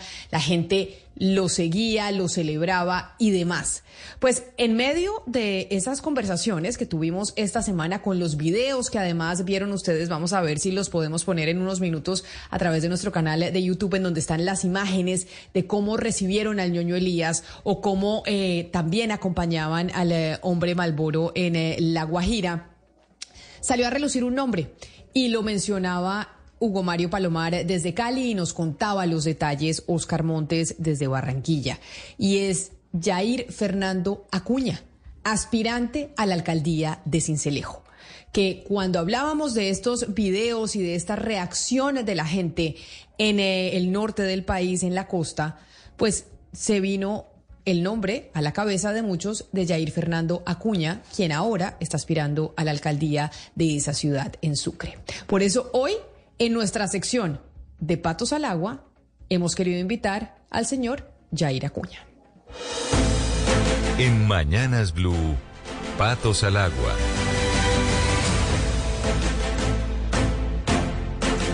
Y crece la lista de aspirantes a las elecciones regionales de octubre y pues algunos muy cuestionados y por eso eh, hoy quiero darle la bienvenida, también agradeciéndole que haya aceptado esta entrevista, sobre todo después de lo que hemos eh, venido comentando durante la semana de lo que pasa en la costa caribe al señor eh, Jair Acuña, aspirante a la alcaldía de Cincelejo.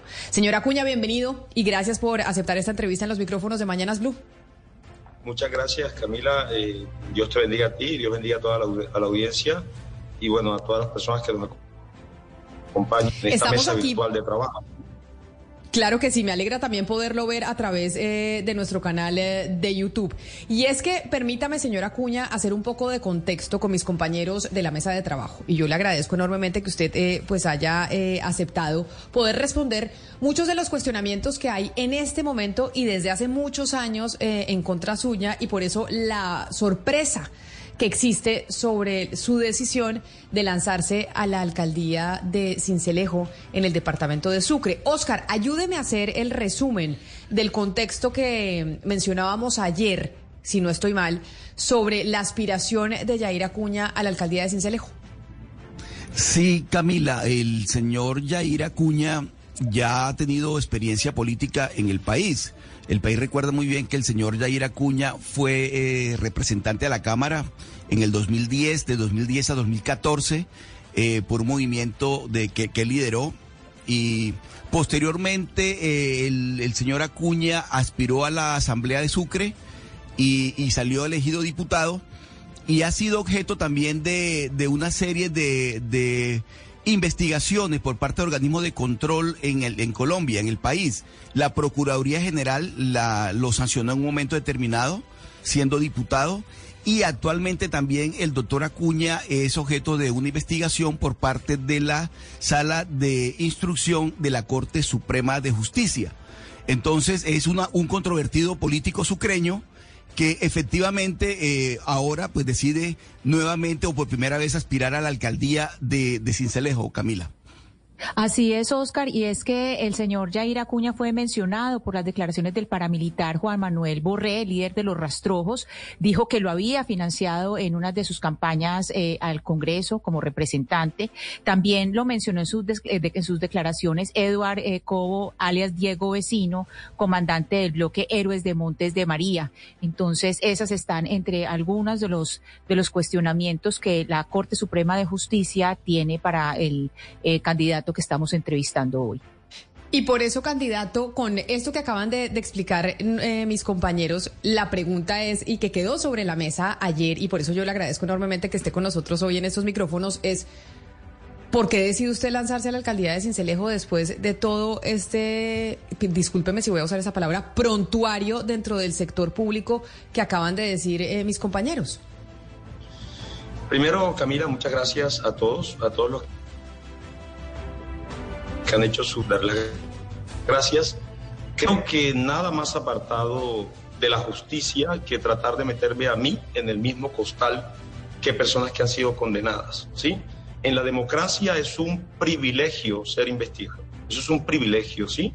Es decir, a las personas se les da el privilegio de mantener su inocencia y no de ser prejuzgados. En ese sentido, eh, colocarme a mí en el mismo costal del ex senador Bernardo Elías o del señor Malboro, creo que es una cosa tremendamente injusta y es eh, un paralelismo que es terrible siquiera de poder eh, intentar construirlo. Sí, digamos, de las cosas que, digamos, yo expreso mi respeto por la labor periodística y siempre lo voy a respetar, pero tratar de colocarme a mí, un hombre que tal vez corrijo a Oscar o, o lo amplío, eh, Yair Acuña fue líder de barrio, dirigente estudiantil, concejal de Cincelejo, diputado del Departamento en dos ocasiones, representante en dos ocasiones. He sido en varias ocasiones la mayor votación de mi departamento y bueno, tengo un trabajo social, un trabajo político de muchísimos años,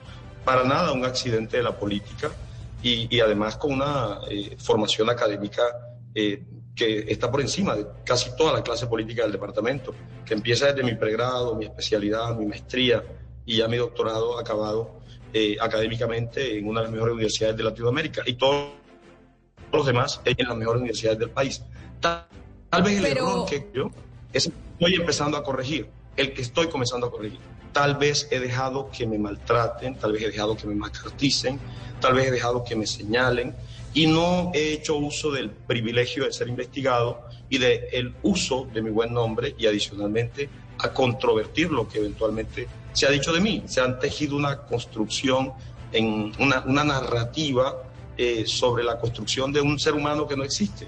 Ese Yair Acuña que ustedes describen, tal vez es una persona investigada, que ha sido señalada, pero que además ha sido absuelto en su gran mayoría de procesos y otros que aún están están en etapa de investigación, lo cual es absolutamente normal que una persona que tiene más de 20 años en política y que no ha hecho sino cuestionar, señalar, denunciar, y en el caso de bandas criminales, he sido el primero en el departamento de Sucre que desde el año 2010, incluso 2009, anunciaba la urbanización del pie. El primero, tú lo puedes buscar el 24 de noviembre en los anales del Congreso, en avisorar que el clan del Golfo, los paisas, los rastrojos, los urabeños, la oficina de Envigado, todas las estructuras criminales vivan a venir a un proceso de urbanización del conflicto.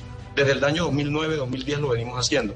Antes, en el año 2003, antes, en el año 2003, denuncié la intromisión de los paramilitares en el municipio de Cincelejo. Mi verdad jurídica ha estado totalmente, totalmente clara. Lo que ha sucedido es que la verdad solo hasta hoy eh, he salido a decir, bueno, aquí estoy, cuénteme, y estamos prestos a aclarar todo. Yo tengo absoluta tranquilidad jurídica, pero ya es necesario comenzar a que la narrativa eh, de calle pues sea un poco coincidente con la verdad jurídica. Y por eso y por eso nos parece importante esta entrevista y por eso yo sé que usted no ha hablado en los medios de comunicación y pues muchas gracias por aceptar esta entrevista. Pero hagamos un recuento. Usted en este momento para la alcaldía de Cincelejo está apoyado por qué partidos y por qué movimientos. No tengo coincidencias. Estoy avalado por el partido de la U. actualmente. Yo, mi coincidencia con el partido de la U no es, no es un tema eh, ocasional. Es decir, estuve en las campañas de, de presidencia de, de, algunos presidentes, de algunos, perdón, de candidatos de la presidencia del partido de la U. He acompañado a los senadores del partido de la U en el pasado eh, y cuando yo he aspirado a la Cámara he hecho fórmula con algunos partidos como el partido de la U, incluso Partido Conservador, Partido Liberal, pero sabemos, señora Acuña, que en las regiones, en, la, en las regiones, pues pasan muchas cosas que parecen absurdas a nivel nacional en términos de apoyos políticos. Y usted dice, yo tengo el apoyo del partido de la U, porque además usted ha militado en el partido de la U y ha hecho campaña política por los candidatos presidenciales de ese partido. Pero en Cincelejo, para que usted ya eh, nos diga abiertamente, ¿lo apoya el partido de la U? ¿Usted va con el partido de la U y qué otras colectividades? Nosotros tenemos el partido de la U, tenemos unas conversaciones eh, bastante amplias con un sector importante del Partido Liberal, porque él no le dio aval de alcaldía a nadie, entonces ellos dejaron libertad. Tenemos una, un sector muy importante del Centro Democrático con quien venimos, tengo unas conversaciones bastante amplias, con una gente del maíz, una gente también del maíz, una gente de Colombia Renaciente también, eh, y del Partido Demócrata Colombiano. Es decir, hay varios sectores, como no tienen avales principales, en, en las candidaturas de alcaldía, los partidos lo que han dejado es eh, libertad a sus militantes y hoy casi que tenemos participación en todas las colectividades. Y eso nos ha permitido generar un conso, digamos, con una respaldo, un respaldo ciudadano bastante importante que hoy nos mantiene en, las, en la intención del voto en las encuestas, en todas las encuestas, eh, con una amplia posibilidad, pero trabajando duro, como tenemos que hacerlo, para poder llegar a un debate. Lo, que se ha visto, lo que se ve que puede suceder en estas elecciones es que a nivel local, aquellos partidos que están eh, siendo en cierta medida oposición o se están apartando del gobierno van a querer hacer oposición ya desde gobernaciones y alcaldías. Con esta alianza que tiene usted de colectividades que lo apoyan para la alcaldía de Cincelejo, ¿quiere decir que usted sería una de esas alcaldías que estaría en contraposición al gobierno nacional? No, para nada. Mira, hay un caso muy curioso. En el año 2018 yo voté por Gustavo Petro. Le hice campaña a Gustavo Petro. Ahí está mi voto grabado, lo pueden buscar en Twitter, donde yo acompañé a Gustavo Petro. Ahorita en las elecciones de presidencia acompañé primero a Federico Gutiérrez y luego a Rodolfo Hernández. Sí, pero digamos, yo ninguna diferencia estructural eh, desde el positivo del partido está declarado en independencia. El partido no está declarado en oposición y nosotros bajo ninguna circunstancia eh, haremos nada contrario a lo que el partido desde el nivel central oriente. Si el partido en este momento está en independencia, lo que va a ser nuestra alcaldía es una alcaldía independiente, pero respetando los niveles de eh, interacción armónica entre los diversos niveles de gobierno, es decir, el gobierno municipal, gobierno el gobierno nacional. Tengo muy buenos amigos en el pacto histórico, muchísimos amigos en el pacto histórico, como tengo muy buenos amigos en todos los partidos. Es que hay que recordar que Yair Acuña eh, no solamente eh, ha hecho vida política en Bogotá, donde ha sido dos veces representante a la Cámara, sino que estudié en Bogotá. Mi maestría es de la Universidad Externado de Colombia. Y, bueno, yo he hecho vida en Bogotá, tengo mis amigos en Bogotá, he hecho política en Bogotá y adicionalmente en la región. Como tú, mismo como tú misma lo decías, tal vez el error nuestro es que nosotros no salíamos a los medios. Decíamos, mm, esperemos, la verdad, como están contando un mito, una leyenda urbana, eh, tal vez con algunos datos ciertos, otros que tal vez no tienen la información suficiente, eh, vamos a esperar que eso avance. Y como tenemos absoluta tranquilidad, tranquilidad jurídica, pues no nos preocupábamos, pero ya llegó el momento donde es necesario cambiar la narrativa de las calles y que la narrativa de las calles coincida con la verdad jurídica.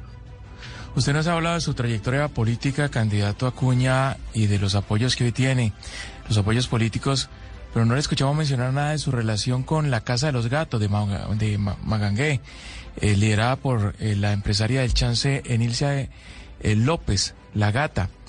¿Esa relación también hace parte de los mitos que usted menciona o ha sido una realidad? Bueno, le cuento algo, eso también es de las cosas que, qué bueno que me deje esta oportunidad de preguntarme eso.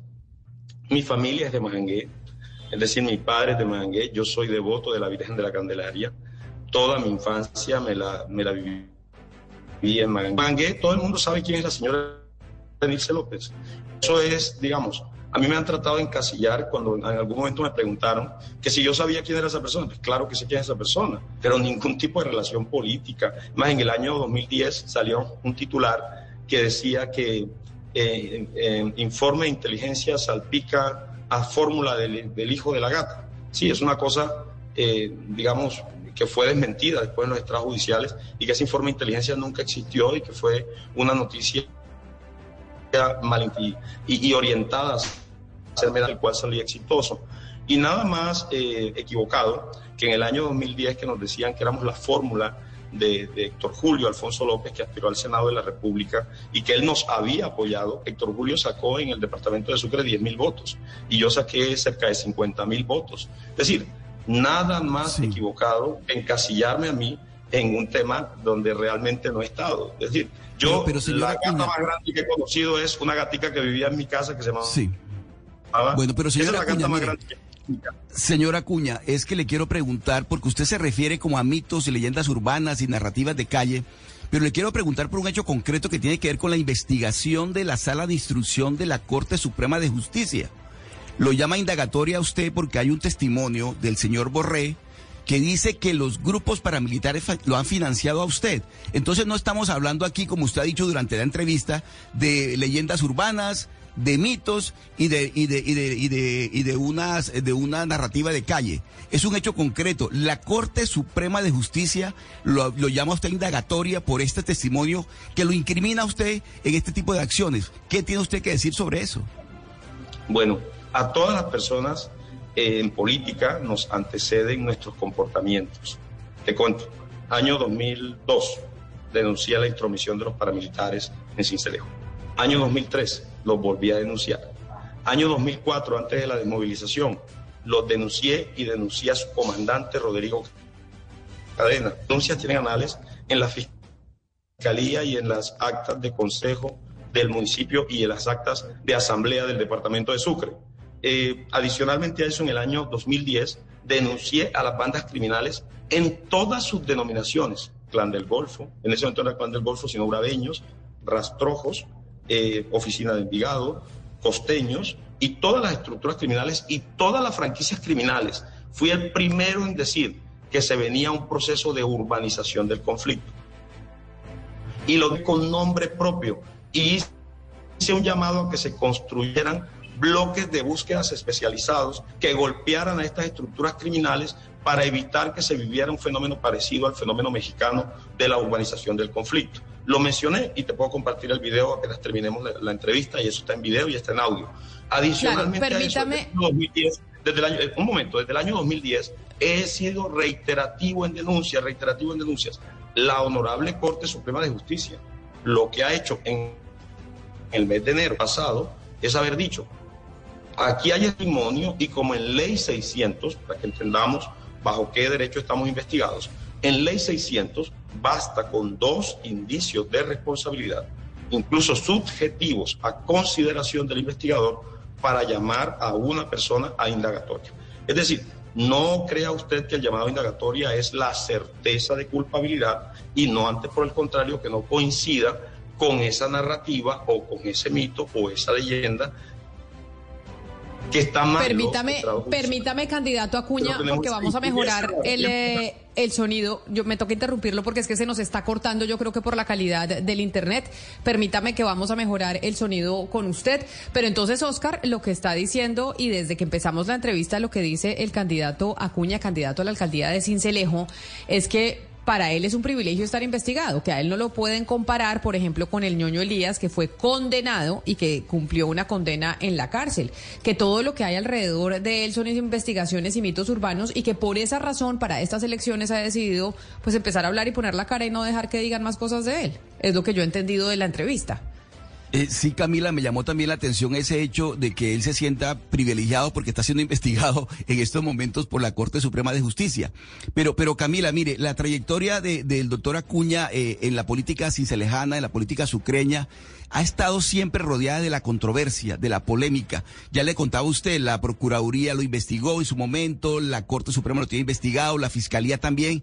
Entonces, eso no es precisamente una, uno, uno, unos, eh, eh, detalles menores, son detalles delicados que él tiene que explicarle a la opinión pública y a sus electores. A eso me estoy refiriendo, Camila. Y creo que ahí lo tenemos, Oscar, porque usted quería hacerle otra pregunta en la línea eh, nuevamente porque y mejoramos el sonido con el candidato, candidato, eh, candidato Acuña. Ya estoy en el teléfono. Sí. Te vuelvo y te reitero. Es un privilegio, no de Yair Acuña, es un privilegio que te da la democracia ser investigado, porque recuerda, la carga de la prueba está en cabeza de la justicia. Es decir, tú no tienes que probar que eres inocente a ti la justicia debe probarte que tú eres culpable y eso se prueba en los estrados judiciales. Como yo había sido un hombre que no había salido a medios, ahora me toca darle las explicaciones, como tú bien lo dices, sin violar la reserva sumarial a los electores que han confiado en mí durante muchísimos años y que en esta ocasión estamos pidiendo la oportunidad, que le den la oportunidad al, al candidato a alcaldía mejor formado, mire, mire, mejor formado políticamente y con la mejor formación del corazón. Pero mire, señora Acuña, en el caso suyo hay dos testimonios, dos testimonios que lo señalan, el del señor vecino, Diego Vecino, y el del señor eh, Borré, ambos militantes y uno comandante de las autodefensas, de los grupos paramilitares, ambos lo señalan a usted. Entonces, ambos mienten. Sí sabe usted, sí sabe usted, y busque ahí en internet, en el espectador, puede consultar mientras hablamos lo que pasa es que las noticias malas vuelan, las noticias buenas tal vez no vuelan tanto. Busque usted en el espectador mientras yo, yo hablo, y el espectador cubrió las mentiras de Diego Vecino. Esa noticia no se publicitó. La Honorable Corte Suprema de Justicia le solicitamos que le compulsara copias eh, por falso testimonio y, y adicionalmente a él, adicionalmente a eso, activamos un, expediente que tenía en la Corte del Sur de la del Sur de Nueva York para un tema de extradición. Entonces, nosotros hemos sido personas que hemos actuado en el derecho y por eso le digo, consulte ahí el testimonio de Diego Vecino que salió cubierto por el espectador, controvertido completamente, porque nos colocaba en unos momentos, es decir, Diego Vecino, es que digamos, tengo que tener mucho cuidado de no violar la reserva sumarial, pero es decir, algunos señalamientos decían que Yair Acuña había hecho una cosa en 1996 Yair Acuña en 1996 tenía 16 años. Luego que Yair Acuña había hecho una cosa en 1998 como concejal. Yair Acuña fue concejal en el año 2003. Luego que había llegado con el apoyo de estructuras criminales y que había sacado 500 votos en un corregimiento que se llama La Arena. Saqué dos voticos, dos, uno, dos, que recuerdo quiénes son, Manuel Ramos y su papá.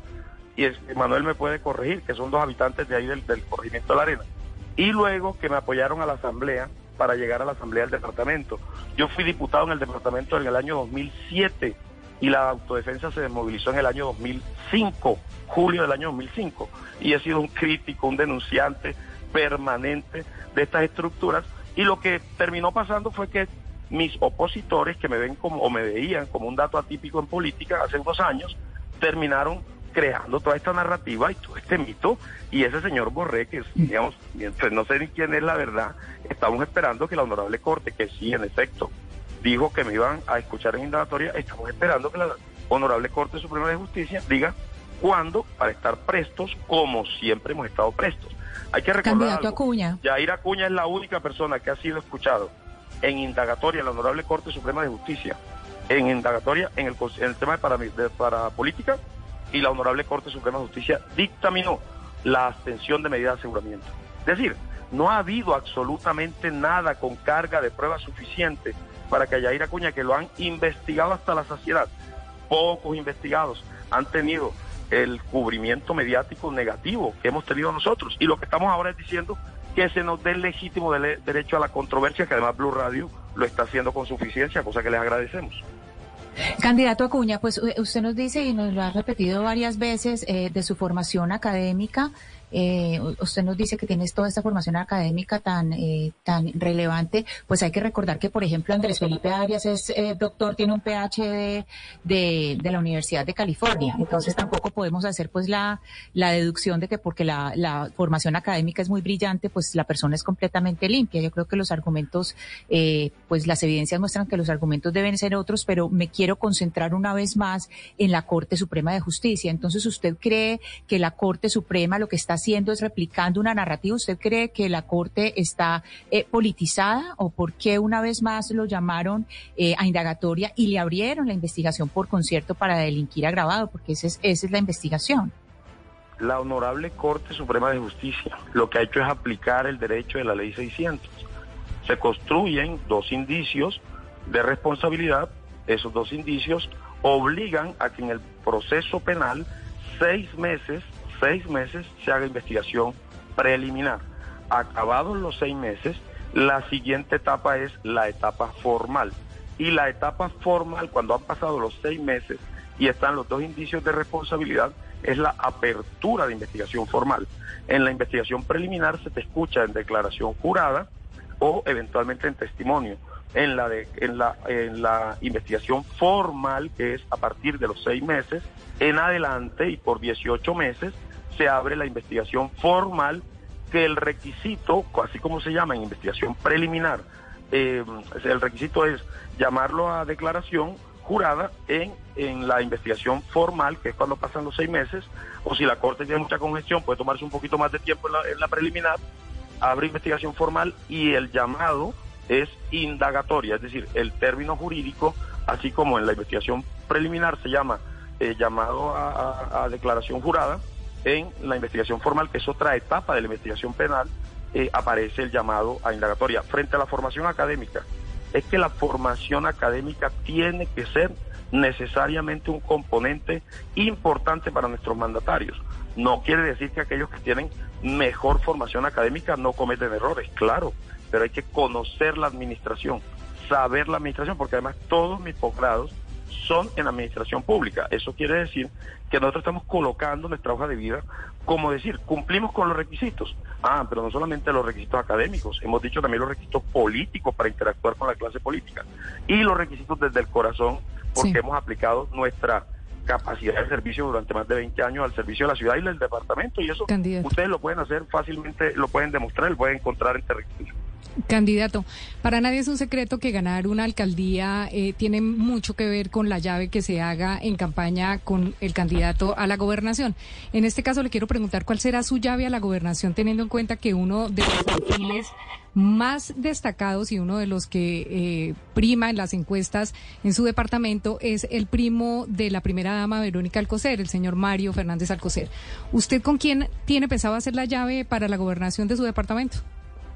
Bueno, nosotros tenemos, primero como el partido de la U no ha avalado candidato a gobernación, todavía no tenemos la obligación legal de partido de acompañar a ningún candidato. Tenemos muchísimos amigos en el Partido Liberal, pero muchos, muchísimos amigos. La candidata liberal es nuestra amiga, la doctora Lucy García es nuestra amiga, eh, creemos que ella tiene toda la formación para llegar al proceso de, de gobernación, estamos en ese proceso de la construcción de un acuerdo de partidos para que los partidos construyan ese acuerdo y luego de que se construyan esos acuerdos pues saldremos ya oficialmente a establecer eh, nosotros el anuncio oficial en qué candidatura vamos a estar a partir del primero de agosto. Eh, con la otra campaña tengo una relación cordial también, hace muchos años, incluso eh, él le hizo campaña a mi esposa y yo le hice campaña a su esposa en una, en una campaña de Congreso. Es decir, nosotros acá en Sucre, la clase política todos hemos tenido coincidencias y en algunas, en unas ocasiones hemos tenido lejanías. Pero acá nos conocemos y, digamos, sabemos perfectamente eh, nuestra actividad porque Sucre y el municipio de Cincelejo, digamos, son, eh, son municipios de alguna manera pequeños y acá nos conocemos todos. Pero nosotros hoy tenemos una cercanía ostensible, eh, mucho más marcada con el Partido Liberal, con quien tenemos muchísimas coincidencias, pero el anuncio formal lo vamos a hacer en la primera semana del mes de agosto. Pero eso significa que descarta una alianza con Fernández Alcocer. No, tenemos amigos en esa campaña, pero muchísimos amigos. Lo que es que nuestra coincidencia hoy es con el Partido Liberal. Yo entonces, ya que Diana se metió en el tema de la campaña, quiero preguntarle sobre una columna que escribió Laura Ardila en el periódico El Espectador, que se llama De nuevo vuelan billetes de Yair Acuña en Sucre. Esa campaña, se, esa columna se publica en mayo, a finales de mayo de este año. Y habla y tiene fotos, además, eh, señora Acuña, de la forma en que hace usted campaña y está acostumbrado a hacer campaña. Y es a dar plata, por ejemplo, habla del tema de los cascos que entregó usted eh, a los motociclistas de Cincelejo o de cómo se regala eh, la tanqueada de la moto para los votantes. ¿De dónde sale la plata? ¿De dónde ha salido la plata para su campaña en esta oportunidad, señora Cuña? Bueno, eh, en primera medida a la doctora Laura, que la conozco y le he expresado siempre mi respeto, ella eh, conoce antes de que empezara a, a, escribir de mí, que le fue muy, le fue muy rentable escribir de mí, porque incluso eh, como, como el nombre de Yair Acuña generaba cierta movilidad en, redes, eh, terminaba siendo atractivo para escribir de Yair Acuña. Y lo que terminó pasando con Laura fue que creó también, creó también una narrativa, también la construyó, y, parte de la narrativa era que Yair Acuña punta de whisky y billete. Fíjate, yo soy astemio, Yair Acuña no toma trago, ni toma trago ni comparto el consumo de licor porque ese es un tema que lo tengo yo como norma de vida, es decir, yo particularmente el tema del licor totalmente afectado de mí, apartado de mí.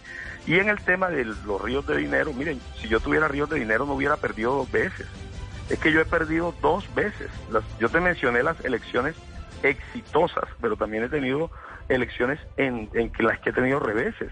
En el caso de la gobernación en el año 2015, perdimos la gobernación. Y en el año 2019 perdimos la gobernación si hubiera tenido ríos de dinero, pues... ¿De dónde sale la plata para su campaña en esta oportunidad de la alcaldía de Cincelejo? ¿O de dónde va a salir? Primero, donaciones. Segundo, recursos propios. Recuerda, llevo 25 años trabajando. No cobro barato mi consultoría. Digamos, eh, puedo, puedo presentarte mi portafolio de servicios.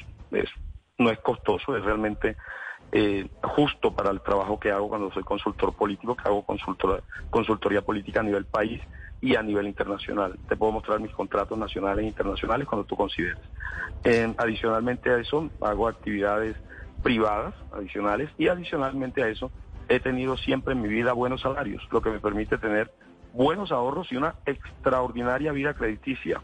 Todos los bancos, bueno, todos los bancos no, Banco BBVA, Banco Bancomeva y el sector financiero me presta dinero y ahí están mis créditos y los otros recursos que he construido durante toda mi vida, adicionalmente a los recursos familiares, que eso además puedes consultarlo en la norma de conducta mía en la financiación de mis campañas, ha sido la misma desde que comencé en el año 2003 hasta hoy. Tú puedes revisar eso y te vas a dar cuenta que los recursos nuestros han sido básicamente recursos propios, recursos familiares y recursos de donaciones de amigos que han confiado en nuestro proceso. Y en esta ocasión. Pero entonces, señora Acuña, ya que usted dice que de ahí viene el dinero, hablemos de la estrategia y de la forma de la campaña. Usted menciona y dice Laura Ardila que es una periodista muy acuciosa que ha hecho investigación sobre toda la política en la costa caribe, eh, dice, le ha sido muy rentable hacer investigación sobre Yair Acuña porque Yair Acuña pues eh, daba muchos clics en las redes, es lo que usted acaba de decir. Sin embargo, en esta columna que publica Laura en el periódico El Espectador a finales de mayo, habla de algo que usted no me mencionó,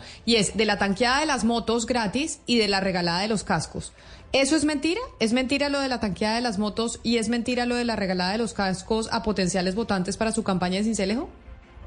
Primero, las gestiones, las gestiones. Cuando ustedes ven a Ecopetrol, que hace una gestión en función de llevar la gestión a unos niños que necesitan allá en la Alta Guajira eh, unas bicicletas o, eventualmente unos filtros para agua. Es decir, a eso se le llama, eh, ¿cómo es que se le llama cuando alguien que tiene o que, que es reconocido que tiene, hace, hace cosas? Se le llama no, no, no, pero no me, pero usted no puede, pero, pero a ver, candidato, no podemos comparar eh, llevar alimentos a unos niños, a unos niños necesitados con tanquearle la moto gratis a unos posibles votantes suyos o regalar cascos. No, no, no, pero déjeme terminar la intervención. Nunca he tanqueado la moto de alguien como contraprestación electoral. Puede buscarlo, intenten probarlo, eso es falso. Lo de los cascos fue una gestión que yo hice con una empresa privada que nos ayudó a que hiciéramos unas campañas de seguridad vial y ciudadana en Cincelejo, incluso en, en, incluso hoy estamos en coordinación con la policía en el tema de los frentes de seguridad igual. Y esos muchachos, y esos muchachos, algunos de ellos se les gestionó unas, eh, unos implementos de seguridad, pero eso fue antes del debate electoral, antes de que comenzara el cronograma electoral, usted puede revisar, eso no se esconde, eso está públicamente en las redes. Es decir, incluso en mis redes personales hay videos en vivo y no se condiciona para nada la voluntad del elector cuando el calendario. Pero no, pero, pero señora Acuña, perdóneme, señora Acuña, perdóneme, le interrumpo en ese caso porque a propósito de la columna de Laura, de Laura Ardila, es evidente, es un hecho objetivo demostrable su relación estrecha con los mototaxistas de Cincelejo. Y uno de los grandes problemas que tiene Cincelejo precisamente en el tema de la, de la movilidad es la cantidad de mototaxistas, todo dependiendo de una candidatura en el caso suyo. Entonces, en lugar de buscar una solución, a, una, a la movilidad de Cincelejo es un problema que no se acaba porque los políticos como usted trabajan de la mano con este, con este problema que es sinceramente uno de los problemas más grandes que tiene Cincelejo, señora Cuña. Entonces, por supuesto que ahí está aferrado el respaldo eh, político al, al, beneficio que reciben ellos con la tanqueada o con, o con, los, o con los cascos. No, no, nada más alejado de la realidad. Tenemos la política más completa para mejorar la movilidad de la ciudad. Es decir, hemos, hemos e hicimos un estudio y determinó el estudio que cerca del 67% de los mototaxistas, entre el 60 y el 67% de los mototaxistas acudiendo al margen de, error, eh, no son de Cincelejo, vienen de Morroa, Corozal, San Marcos, Montería, Cereté, Lorica, Cartagena, Barranquilla, Magangué.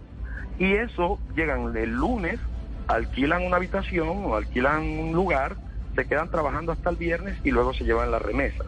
¿Qué hemos dicho nosotros? Hay que actuar coordinadamente con los otros entes territoriales para que generen políticas públicas para que ellos puedan tener oportunidades en sus territorios. Y yo construir una política pública que estamos en ese proceso, incluso con las mesas de concertación del programa de gobierno en territorio, construir una política pública que permita darle oportunidades a esos muchachos, porque no todos son mototaxistas, hay una gente que es motociclista, porque el principal medio de transporte en nuestra ciudad es ese. Y frente al tema de transporte público, nosotros tenemos la política pública más bonita de todas. ¿Qué hemos dicho? Ya hemos conversado con gente que tiene relaciones con el transporte público del país, con gente que tiene relaciones con Bogotá, con gente que tiene relaciones con Cali. ¿Y qué le hemos dicho? Venga, ayúdenos. Entonces nos decían, controla la inmigración, controla la inmigración de mototaxistas externos, contrólala de manera concertada, paulatina, sostenida, armónica, y los que están acá que empiecen a ser amables con la ciudad para que las bucetas, para que las bucetas lleguen a la ciudad. Ahora, ¿qué me dijeron? No, necesitamos seis meses subsidio a la tarifa, porque la tarifa debe ser subsidiada, porque todos los sistemas de transporte del mundo tienen tarifa subsidiada. Aquí se quebraron dos sistemas de transporte, uno hace 20 años y uno hace 10 o hace 8. Y ambos se quebraron por las malas administraciones. ¿Y qué termina pasando? Que si la tarifa es subsidiada, intervenimos la malla vial para componer la malla vial que está llena de huecos y cincelejo. Peatonalizamos el centro, peatonalizamos el centro nosotros traemos al centro la alcaldía del municipio para que el centro de Cincelejo sea, eh, se podamos atender desde el centro peatonal de Cincelejo y las busetas puedan ingresar y los taxis puedan ingresar. Eso va a permitir que el sistema de transporte nuestro vuelva, que es un sistema de transporte con unos, unas complejidades que no las tienen otras ciudades. Nosotros tenemos unos indicadores de complejidad que son absolutamente distintos a los que tienen otras ciudades capitales. Somos una ciudad pequeña, de callecitas hechas para que, para que pasaran las carretas de la colonia, las carretas de la República, y hoy están, están, siendo ocupadas incluso por una cosa que se llama Candidato. Nosotros tenemos toda una política pública para recuperar el espacio público, mejorar las condiciones de la de la de la ¿cómo es? de la perdón que casi activo una cosa, la, mejorar las condiciones de la malla vial y garantizar que lleguen las bucetas. Ahora, ¿qué es lo que le estamos pidiendo al gobierno? Queremos hacer un llamado enfático la seguridad de nuestra ciudad está vuelta absolutamente nada. Estamos en una guerra urbana completa donde están matando una y dos personas diarias. Y queremos mirar a ver cómo entre el municipio, la gobernación y el departamento, en una colaboración armónica, empezamos a generar, a ver, primero atacar a las bandas criminales y al microtráfico, que es el principal generador de violencia en el país, según las estadísticas del país. Y adicionalmente a eso, darle oportunidades a los muchachos que hoy se están matando en los barrios. Pero adicionalmente a eso necesitamos mucha más inteligencia, muchas más cámaras de seguridad y muchas más oportunidades para la gente. Hay que recordar. Oiga, candidato, pero, pero venga, estamos en eso. Como estamos, sí, como estamos hablando de su historia y su recorrido político, cuéntenos aquel episodio en el 2015 cuando usted las autoridades sorprenden con 200 millones de pesos, 200, sí, creo que fueron 200 millones de pesos en efectivo, horas antes de, de las elecciones. ¿Ese dinero para qué era? Nunca supimos qué pasó con eso. Está equivocado. ¿No lo sorprendieron con 200 millones de pesos? No, está totalmente equivocado. Fueron 487 millones. No fueron ah, ya. Se está equivocando. Corrija la cifra. Y, eh, claro, claro, no. Le agradezco la precisión. ¿Para qué era ese dinero en efectivo? Absolutamente legales. Obedecían a pactos de retroventa, hipotecas debidamente registradas en el sistema de registro de instrumentos públicos en el país. ¿Y para qué eran? tal y cuando me lo preguntó la policía, eran para llevarlos a Bancolombia y depositarlos en la cuenta de campaña de en ese momento de la gobernación, eran para la campaña política, que adicionalmente tiene unos recursos necesarios para desarrollar la actividad política. Esos recursos están totalmente legales. Y busque usted, por favor, en Revista Semana, archivan investigación por el tema del dinero de Yair Acuña absolutamente legal mi dinero. Lo que pasa es que esas noticias no son tan leídas y no tienen tanta concurrencia como las noticias que construyen narrativas y que construyen mitos urbanos de personas como yo. Totalmente probado, dinero 100% legal. Pues entonces, eh, candidato, frente a ese frente a ese mito urbano que usted dice que hay... Camila, ¿ah? dejo claro, nunca fui capturado ni retenido, jamás. Nunca. Fui hasta las instalaciones para que contaran mi dinero, porque hicieron todo un escándalo en función de eso y nos hicieron un daño político terrible, pero era mi dinero y sigue siendo mi dinero. Claro, y por eso, eh, pues queríamos hablar con usted, porque entiendo que usted dice que esto es un mito urbano, usted es un candidato bastante cuestionado y obviamente entra de esos candidatos, por eso lo presentábamos así, señora Acuña, entra dentro de esos candidatos que sorprende, pues en las regiones que, que la gente lo reciba de esa manera cuando ha habido tantos cuestionamientos, usted dice, eso es un mito urbano que se inventan, a mí no me han, prohibido, no, no me han podido probar absolutamente nada y por eso estoy dispuesto ya a salir a hablar a los medios de comunicación y desmentir cada, todas esas cosas que se han dicho eh, de mí. Así que yo le agradezco mucho que haya aceptado esta invitación, que haya estado con nosotros aquí en esta sección de Patos al Agua, en donde desde enero estamos hablando con candidatos que se están lanzando alcaldías y gobernaciones y en esta oportunidad usted que se lanza a la alcaldía de Cincelejo. Mil gracias por haber estado aquí en los micrófonos de Blue Radio. Camila, lo que sí dejo yo sentado es que para que digamos que no haya eh, interpretaciones, eh, nuestro caso particular, eh, el partido de la U ya tiene un acuerdo, digamos, muy, muy avanzado, muy, muy construido, ya, digamos, ya aterrizado con el Partido Liberal en el tema de gobernación. Eh, y nosotros estamos esperando es que eso se formalice para que de pronto no, no quede la duda. Nosotros eh, acompañaremos al Partido Liberal en su proceso de gobernación. Es decir, y el Partido Liberal, que hoy no tiene candidato avalado legalmente todavía tiene un sector importante del liberalismo acompañándonos a nosotros. Entonces, en eso hay eh, correspondencia en, estos partidos que eventualmente han coincidido en la unidad nacional y en algunas otras ocasiones hemos estado en orillas distintas. Muchas gracias Camila, muchas gracias a David Ferro, a Jennifer, a Oscar, a todos por darme esta bonita oportunidad de controvertir y de tener el libre derecho a la defensa y a la réplica en prensa. Señor Yair Acuña, mil gracias por haber estado en nuestra sección de Patos al Agua. Entonces, Oscar, Partido Liberal y Partido de la U en eh, alianza para el departamento de Sucre, Gobernación y Capital, y en este caso Cincelejo, Yair Acuña, candidato a la alcaldía. Pues aquí la narrativa que plantea el eh, candidato es yo voy a responder todos esos cuestionamientos que hay en mi contra que durante años, yo diría décadas, ha habido en contra de Yair Acuña y él dice, a mí no me pueden comparar con el ñoño Elías porque él eh, además menciona no se puede hacer esa comparación porque a él lo condenaron y a mí no el caso del ñoño Lía condenado y también el caso del hombre Malboro condenado. Pero Camila, esa alianza del Partido Liberal con la U, en el caso de Sucre, seguramente se va a repetir en otros departamentos del país. Y es una alianza fuerte electoralmente hablando. Camila, el actual gobernador de Sucre es del Partido Liberal. Pues así llegamos nosotros al final de esta emisión aquí en Mañanas Blue con nuestra sección de Patos al Agua. Sigan ustedes conectados con nuestros compañeros de Meridiano y mañana nos volvemos a encontrar, mañana a la media mañana. En Mañanas Blue, Patos al Agua. Blue, Blue.